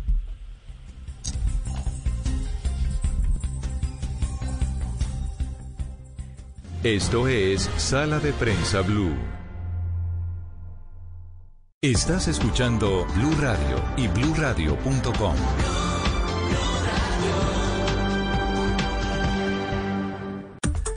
Despierte en modo.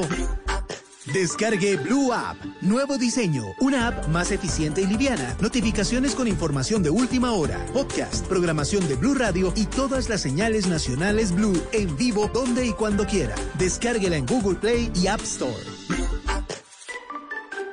Estás escuchando Blue Radio. Llegó la hora de mejorar tus habilidades en la cocina y aprender una nueva receta. Es tiempo de cuidarnos y querernos. Banco Popular. Hoy se puede, siempre se puede. Hoy estás a un clic de elegir tu cuenta ideal. ¿Quieres giros gratis? Clic. Cientos de descuentos. Clic. Sin cuota de manejo. Clic. Haz clic en bancopopular.com.co y elige tu cuenta ideal. Banco Popular. Hoy se puede, siempre se puede. Somos Grupo Aval. Vigilado Superintendencia Financiera de Colombia. Hoy estás a un clic de elegir tu cuenta ideal. ¿Quieres tener giros gratis? Sin cuota de manejo. Clic. Con excelente rentabilidad. Clic. Haz clic en bancopopular.com.co y elige tu cuenta ideal. Banco Popular. Hoy se puede, siempre se puede. Somos Grupo Aval. Vigilado Superintendencia Financiera de Colombia. En las noches la única que no se cansa es la lengua. Por eso, de lunes a jueves a las 10 de la noche empieza Bla Bla Blue con invitados de lujo. Soy Lorna Cepeda. Yo soy Diego Verdaguer. Les habla Consuelo Les habla el chef Jorge Raúl. Hola, soy Carolina Cuervo. la reina de la música popular. Yo soy Adriana Lucía. Tato de Evia. Blue, vamos a echar entonces el pote y el Con petaco. buena música, con historias que merecen ser contadas, con expertos en esos temas que desde nuestra casa tanto nos inquietan y con las llamadas de los oyentes que quieran hacer parte de este espacio de conversaciones para gente despierta. Bla bla blue, de 10 de la noche a 1 de la mañana. Bla bla blue, porque ahora te escuchamos en la radio. Estás escuchando Blue Radio y bluradio.com.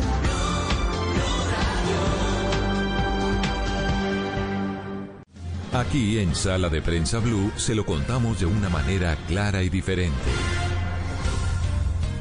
Y se lo contamos a ustedes, nuestros queridos oyentes, de una manera clara y diferente lo que viene en este año 2021 que está comenzando. Bienvenidos a este, nueva, a este nuevo año en medio de unas enormes dificultades de las que hemos hablado hasta la saciedad, de las que hemos dado cuenta aquí en Blue Radio y en Noticias Caracol y de las que tanto hemos acompañado a nuestros oyentes, de las que tanto los hemos oído, porque pues fue un 2020 difícil, complejo, pero todo comienzo tiene una nueva esperanza. Y eso es lo más importante cuando está arrancando este año 2021. Eh, doña Rocío, ahora sí la saludo como debe ser y como Dios manda. ¿Cómo le fue en este arranque de 2021? Pues eh, Juan Roberto, pues eh, todo va a estar muy movido, esto es, esto va a ser muy vertiginoso, porque solamente ya dando en el cuaderno como haciendo un recorderis de lo que A se ver. viene es muy largo, mejor dicho me falta ¿Quiere, cuaderno. quiere que arranquemos, quiere que arranquemos por corte de las que usted es que usted es una experta eh, en todos los cortes. Yo quiero arrancar con una y le voy a leer una frase que me envió un, un magistrado, un colega suyo, un magistrado de la Corte Constitucional. Eh, hace que hace 48 horas cuando me escribió para desearme feliz año. Y me dijo, Juan, feliz año, que todo vaya muy bien. Y le digo yo, de, eh, doctor, magistrado, ¿cómo pinta el año? Y me dice, me pone la siguiente frase, los grandes temas del 2021, donde las mayorías de la Corte Constitucional, míreme lo que me pone, nos vamos a medir el corozo, son, pero antes de los temas, eh, una anécdota chiquita, que es eh, coloquialmente medirse el corozo, lo que pasa es que eso le queda bien a Felipe Zuleta, que es el que cuenta esa anécdota. Hay un miquito que se come una, una frutica que se llama el corozo, hasta donde yo entiendo. Y antes de comérsela, el miquito se prueba la pepita por donde sale. ¿Me entendió, doña Rocío? claro que sí. Claro, entonces Sí, si la, si la pepita entra y luego sale fácil, se la come.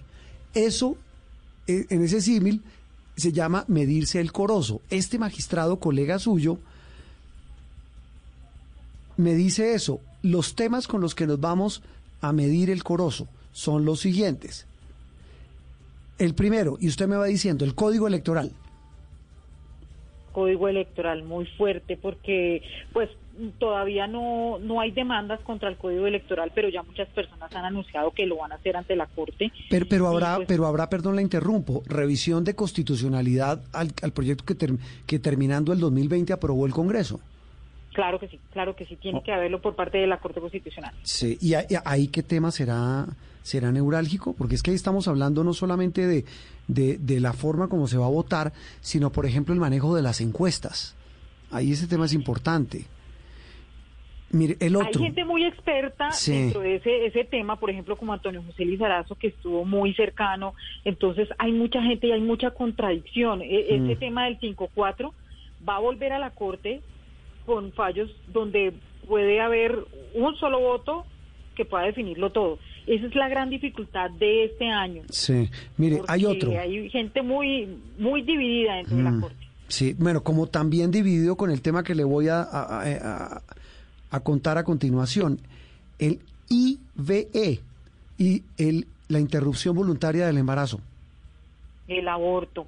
Hmm. Son, imagínense que eran tres demandas. Sí. No pasaron sino dos. Se Sí. quedó una archivada, pero ya van muy adelantados. Al punto que la Procuraduría ya conceptó y le pide a la Corte que no se pronuncie sencillamente porque ya la Corte hizo su trabajo y que a quien le toca reglamentar esa situación es al Congreso de la República.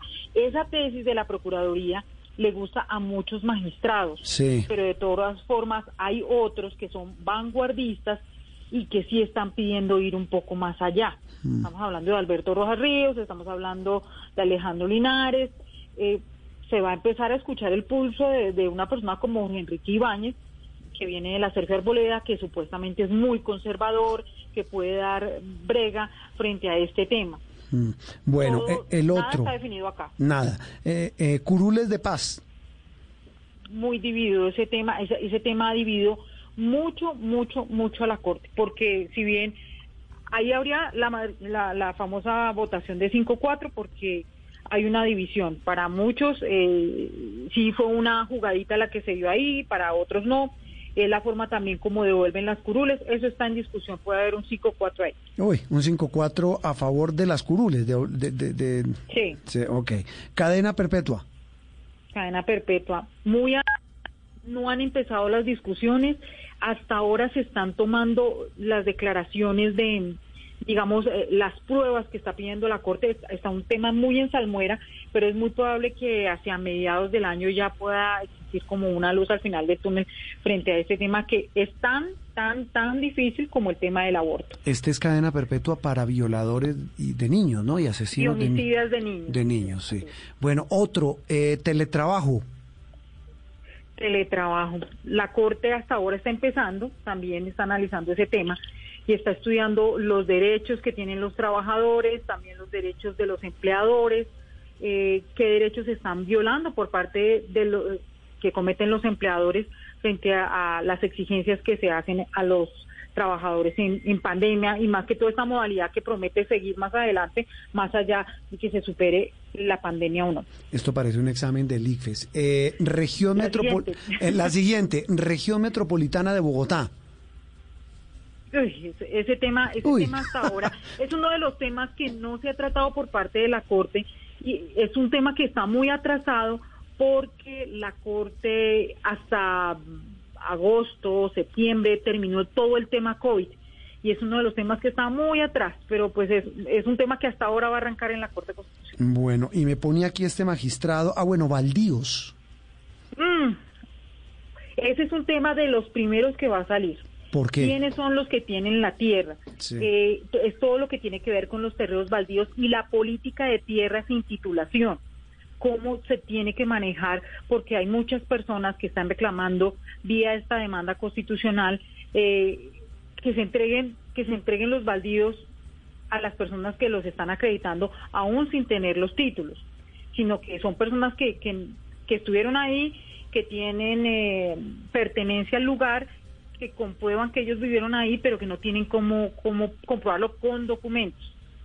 Entonces, esa es una situación que va a salir, es uno de los principales que va a salir en, la Corte Constitucional. Bueno, y en este último punto que me pone este magistrado, con los que, abro comillas, nos vamos a medir el corozo, cierro comillas, eh, la reforma tributaria, la que ni siquiera se ha presentado, pero que ya se avecina, será muy polémica, la, la que dice el gobierno que es urgente y necesaria para equilibrar las finanzas de la nación, lo hablamos al comienzo del programa con Rubén Bayona y Luis Eduardo Maldonado y, hablaba de la reforma tributaria. Ahí me dice que va a haber una batalla gigante a la hora de estudiar su constitucionalidad. Eso sin siquiera haberse presentado al Congreso. Es que no les gusta mucho y sabe que Juan Roberto aquí quedó como una experiencia de los propios magistrados de cómo se tramitaron los decretos de emergencia social, porque la mayoría eran eso, reformas, eh, algunos impuestos, algunas situaciones. Los magistrados están muy cuidadosos a que sean temas necesarios, a que no sean temas eh, tributarios que sean solo para sacarle la plata a la gente de cualquier manera, sino que tiene que ser de forma justificada. Muchos decretos de la emergencia fueron basados, según la Corte Constitucional, sin ningún fundamento no la suficiente justificación y eso fue lo que la Corte Constitucional le recriminó en varios decretos al gobierno cuando los intentó justificar y que no pudo y por eso terminaron cayendo. Sí, bueno, pues eso en materia, eh, en Rocío, de lo que atañe a la Corte Constitucional. Viene también la posesión de la nueva Procuradora General de la Nación, la, la, la exministra Margarita Cabello. Sí, señor, se va entonces el Fernando Carrillo, mm. llega Margarita Cabello, hay que señalar que sobre ella pesa ya una demanda en la que piden anular la elección, su elección porque consideran que ella ya que ella está violando el tema de no haber contratado con el Estado un año antes. Hay que recordar que solo recientemente ella renunció a su cargo de ministra del Interior.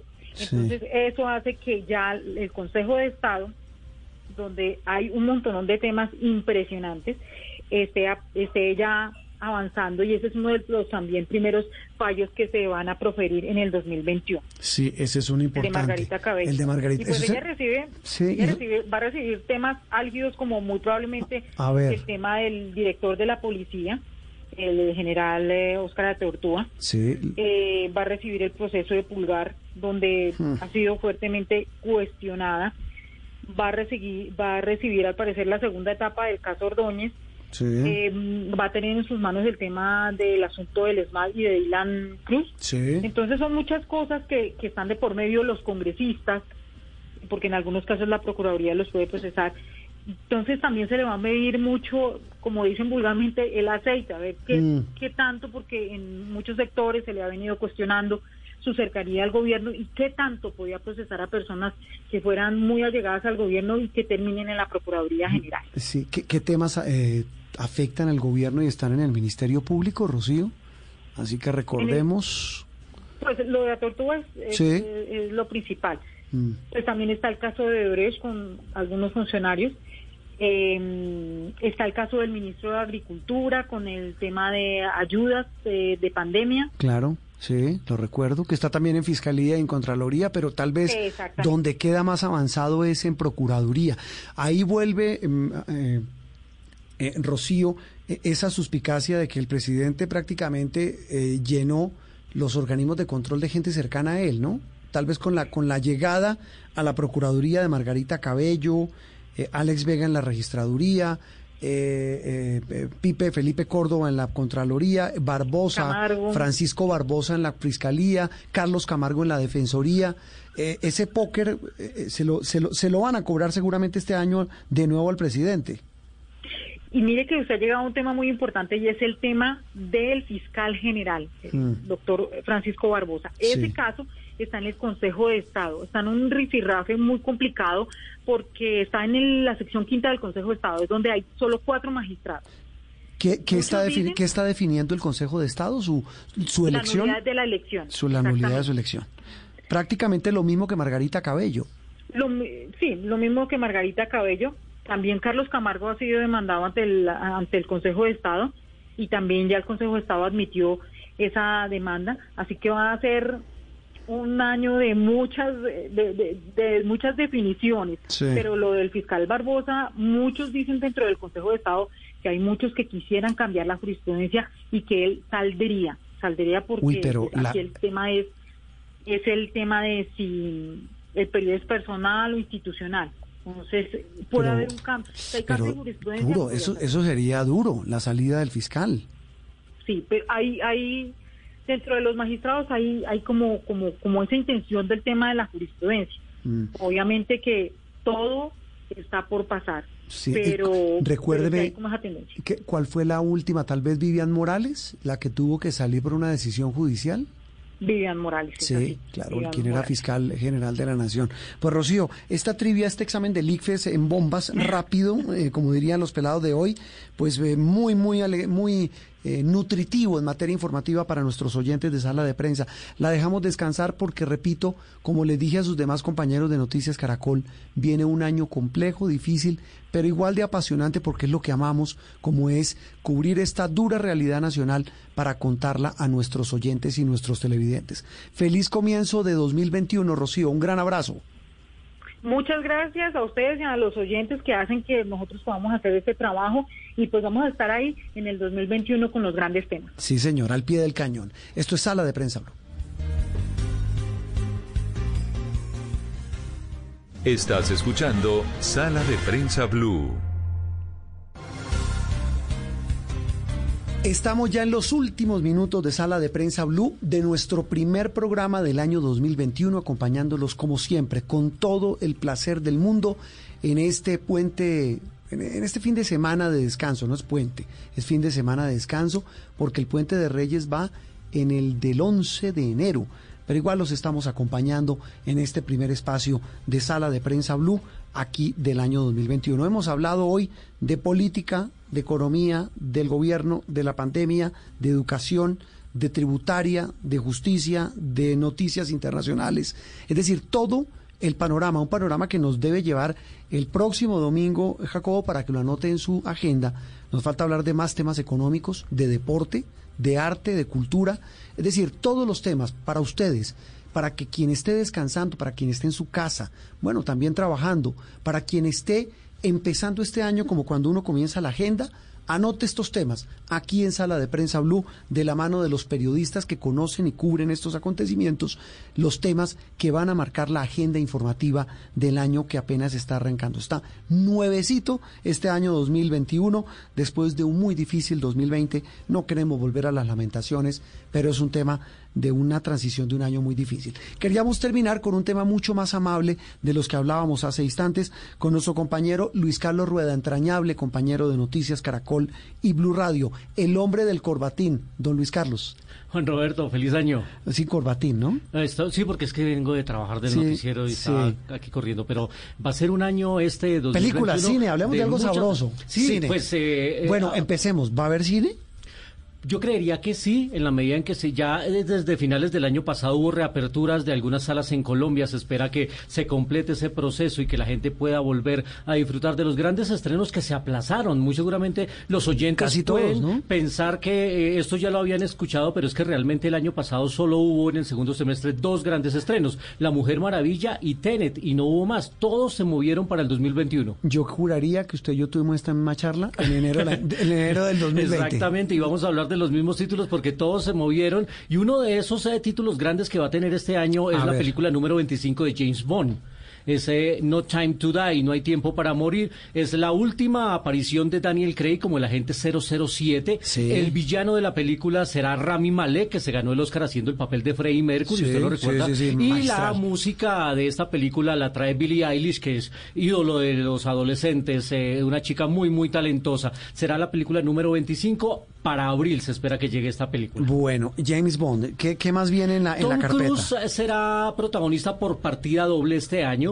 porque va a tener la séptima parte de Misión Imposible, esa película de aventuras, acción, espías, intriga, y también va a llegar la segunda parte de Top Gun, 35 años después de la ah, primera. La que estaba aplazada, esa ya está, Maverick. Está lista, Maverick, exactamente, donde él retoma su famoso papel de la película que dirigió Tony Scott, ahora bajo la dirección de John Kosinski, así que va a ser uno de los grandes protagonistas sin duda este año, que le pegó tremendo regaño es que iba a, decir yo, ¿en cuál, en, cuál, ¿en cuál de estas películas, rodando cuál de estas fue que vació a la producción?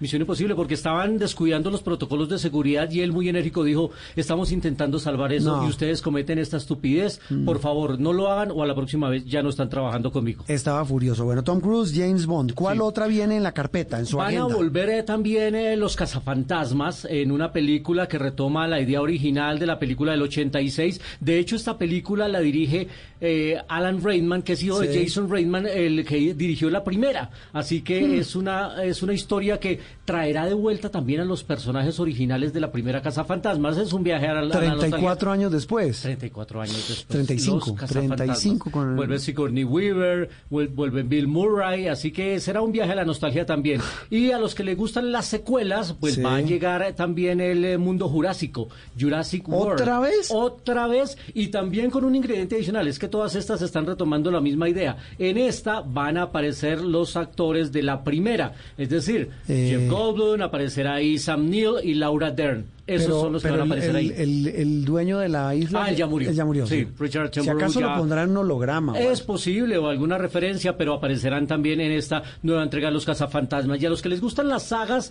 de acción, aventura y carros, pues se espera con mucha frenetismo porque tiene muchos aficionados en nuestro país la novena entrega de Rápidos y Furiosos. Sí. Que esta va a tener un ingrediente adicional. es que ¿Novena? La novena entrega van a revivir un personaje que se había muerto en la séptima. ¿Walker?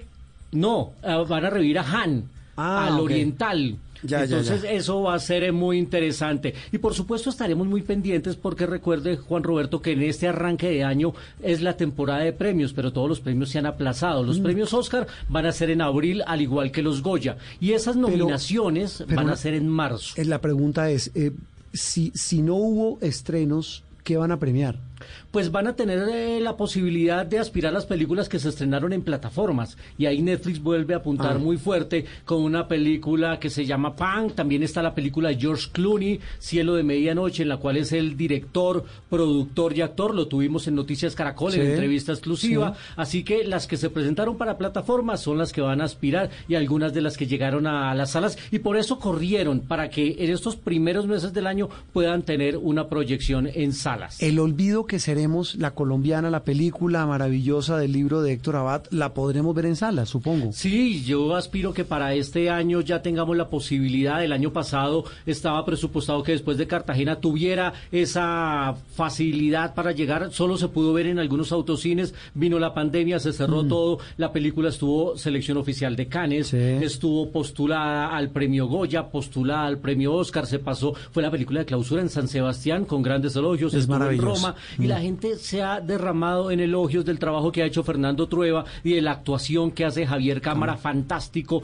haciendo de Héctor Abad Gómez. Yo aspiro que la película la puedan ver porque Colombia merece ver esta película. Es el, el español con el mejor acento paisa que he visto Es en mi increíble. vida. Es increíble lo Eh, de yo cámara. creo que en un mundo justo debería estar nominado el premio Oscar Javier Cámara por su papel. Si uno no sabe quién es Javier Cámara y lo ve, uno jamás sospecharía que él es español. Sí, es que es que es impresionante. Es impresionante. Bueno, Luis Car, eso, usted mencionó las plataformas, que pues es el otro gran jugador.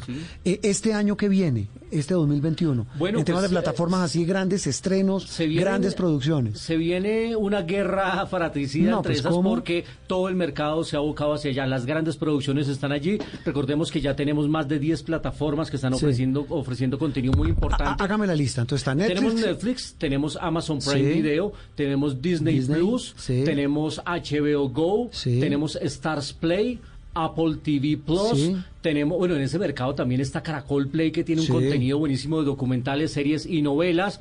Tenemos también eh, Fox Play, eh, entra también allí, bueno, TN TNT Go, que esa es de contenido gratuito si uno es suscriptor de un de una plataforma de cable. Así que son muchísimas opciones Mm, de qué entretenimiento barbaridad, ¿no? y todas están ofreciendo contenido. Quizás de las últimas que llegaron pensando muy fuerte es Disney Plus, que al ser dueño de todo el contenido de Star Wars, de Marvel y de National Geographic, porque el contenido de National Geographic es, bueno. impresionante, es de lo que más a mí me ha gustado de esta plataforma, pues le está pegando muy fuerte a los contenidos de Netflix y Amazon, que tuvieron gran crecimiento el año pasado por la pandemia. No, pues claro, más de todo el mundo 150 encerrado. millones de espectadores ah, lograron Sí. eh, incrementar estas dos plataformas, pero llega Disney Plus y ya a la fecha ya lleva más de 100 millones de, de espectadores en Latinoamérica. Eso tal vez es como, como, como un periódico americano lo tituló La Guerra del Encierro. La verdadera guerra del encierro de la pandemia fue ese. Exactamente, Eh, definitivamente cambió la manera y tanto así que los grandes estrenos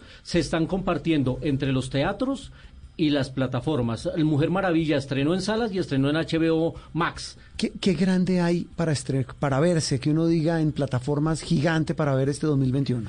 Sin duda, la nueva versión de la Liga de la Justicia de Zack Snyder Mm. va a llegar en la plataforma de HBO y eso va a ser importantísimo. Lo estamos esperando los aficionados ¿La a, Liga de la a los Justicia? superhéroes. La Liga de la Justicia. Eso es, eso es lo de... eh, Es Batman, Superman, Mujer Maravilla. Eso era lo que antiguamente uno veía. los superamigos. Entre tanto, en el Salón de la sí, Justicia. claro, los superamigos, pero Ah. en versión real. Es un gran estreno y por supuesto todo lo que trae Disney para su plataforma que tiene todo el universo Marvel está muy bien porque han creado un universo paralelo a- para sacar series Mm. y todo lo de Star Wars está pegando muy fuerte. Netflix en series que vengan así fuertes, buenas, porque finalizando el año estuvo The Crown. The buena. Crown, que es muy fuerte. Oiga, vi una... Bueno, llega la nueva de La Casa de Papel, que es muy fuerte para ellos. Ah, bueno. Vi una muy buena que no es, no sé, yo no sé mucho de, de- de- de qué tan comercial sea Luis Carlos, pero vi una serie maravillosa en Netflix danesa que se llama Borgen. Sí, señor. La del gobierno danés. Es muy buena. La, la- la verdad es que eh, en Dinamarca están haciendo muy buenas series. Eh, hay una, en ese mercado también está DirecTV Go, que tiene series originales y tiene varios eh, productos de esta región del mundo. Mm. Con intriga, con espionaje, con dramas políticos. Y Borgen es una de las más destacadas de las que se han presentado allí. Bueno, eso en plataforma cine colombiano.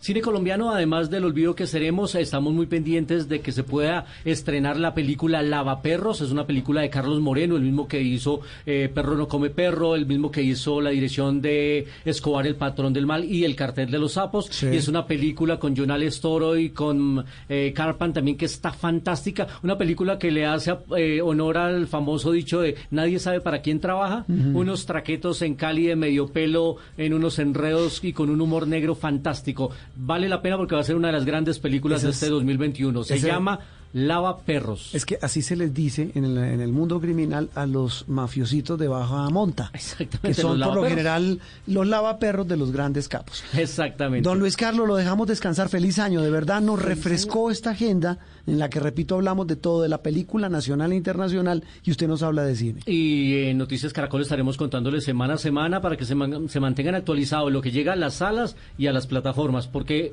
hay que seguir hablando de ambas. Nos vemos en el cine. Nos vemos en el cine, Juan. Don Luis Carlos Rueda, hablando de cine, terminamos esta agenda, repito, seguiremos en los espacios de este enero hablando de esta muy, muy agitada agenda informativa con la que arranca este año 2021. Los dejamos con la programación habitual de Blue Radio. Esto es Sala de Prensa Blue. Estás escuchando Blue Radio y bluradio.com.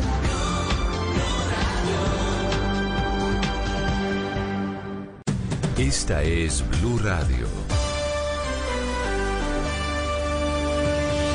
En Bogotá, 89.9 FM.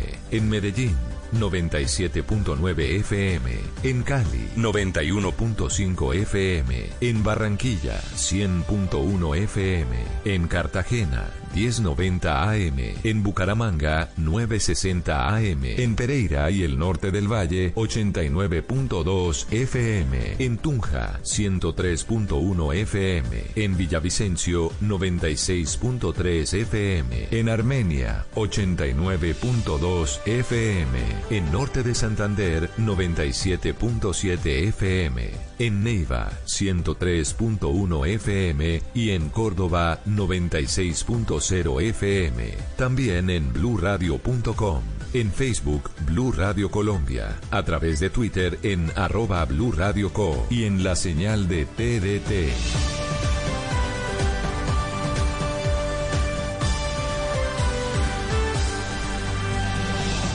Blue Radio, la nueva alternativa. Este domingo en Encuentros Blue, Leonardo Christus y su poderoso libro Yeshua, un legado para la humanidad del hombre. Un arquitecto que construye desde el ejemplo, lectura y buena música para iniciar el año en Encuentros Blue, para vivir bien. Por Blue Radio y bluradio.com. Estás escuchando Blue Radio y Blue Radio.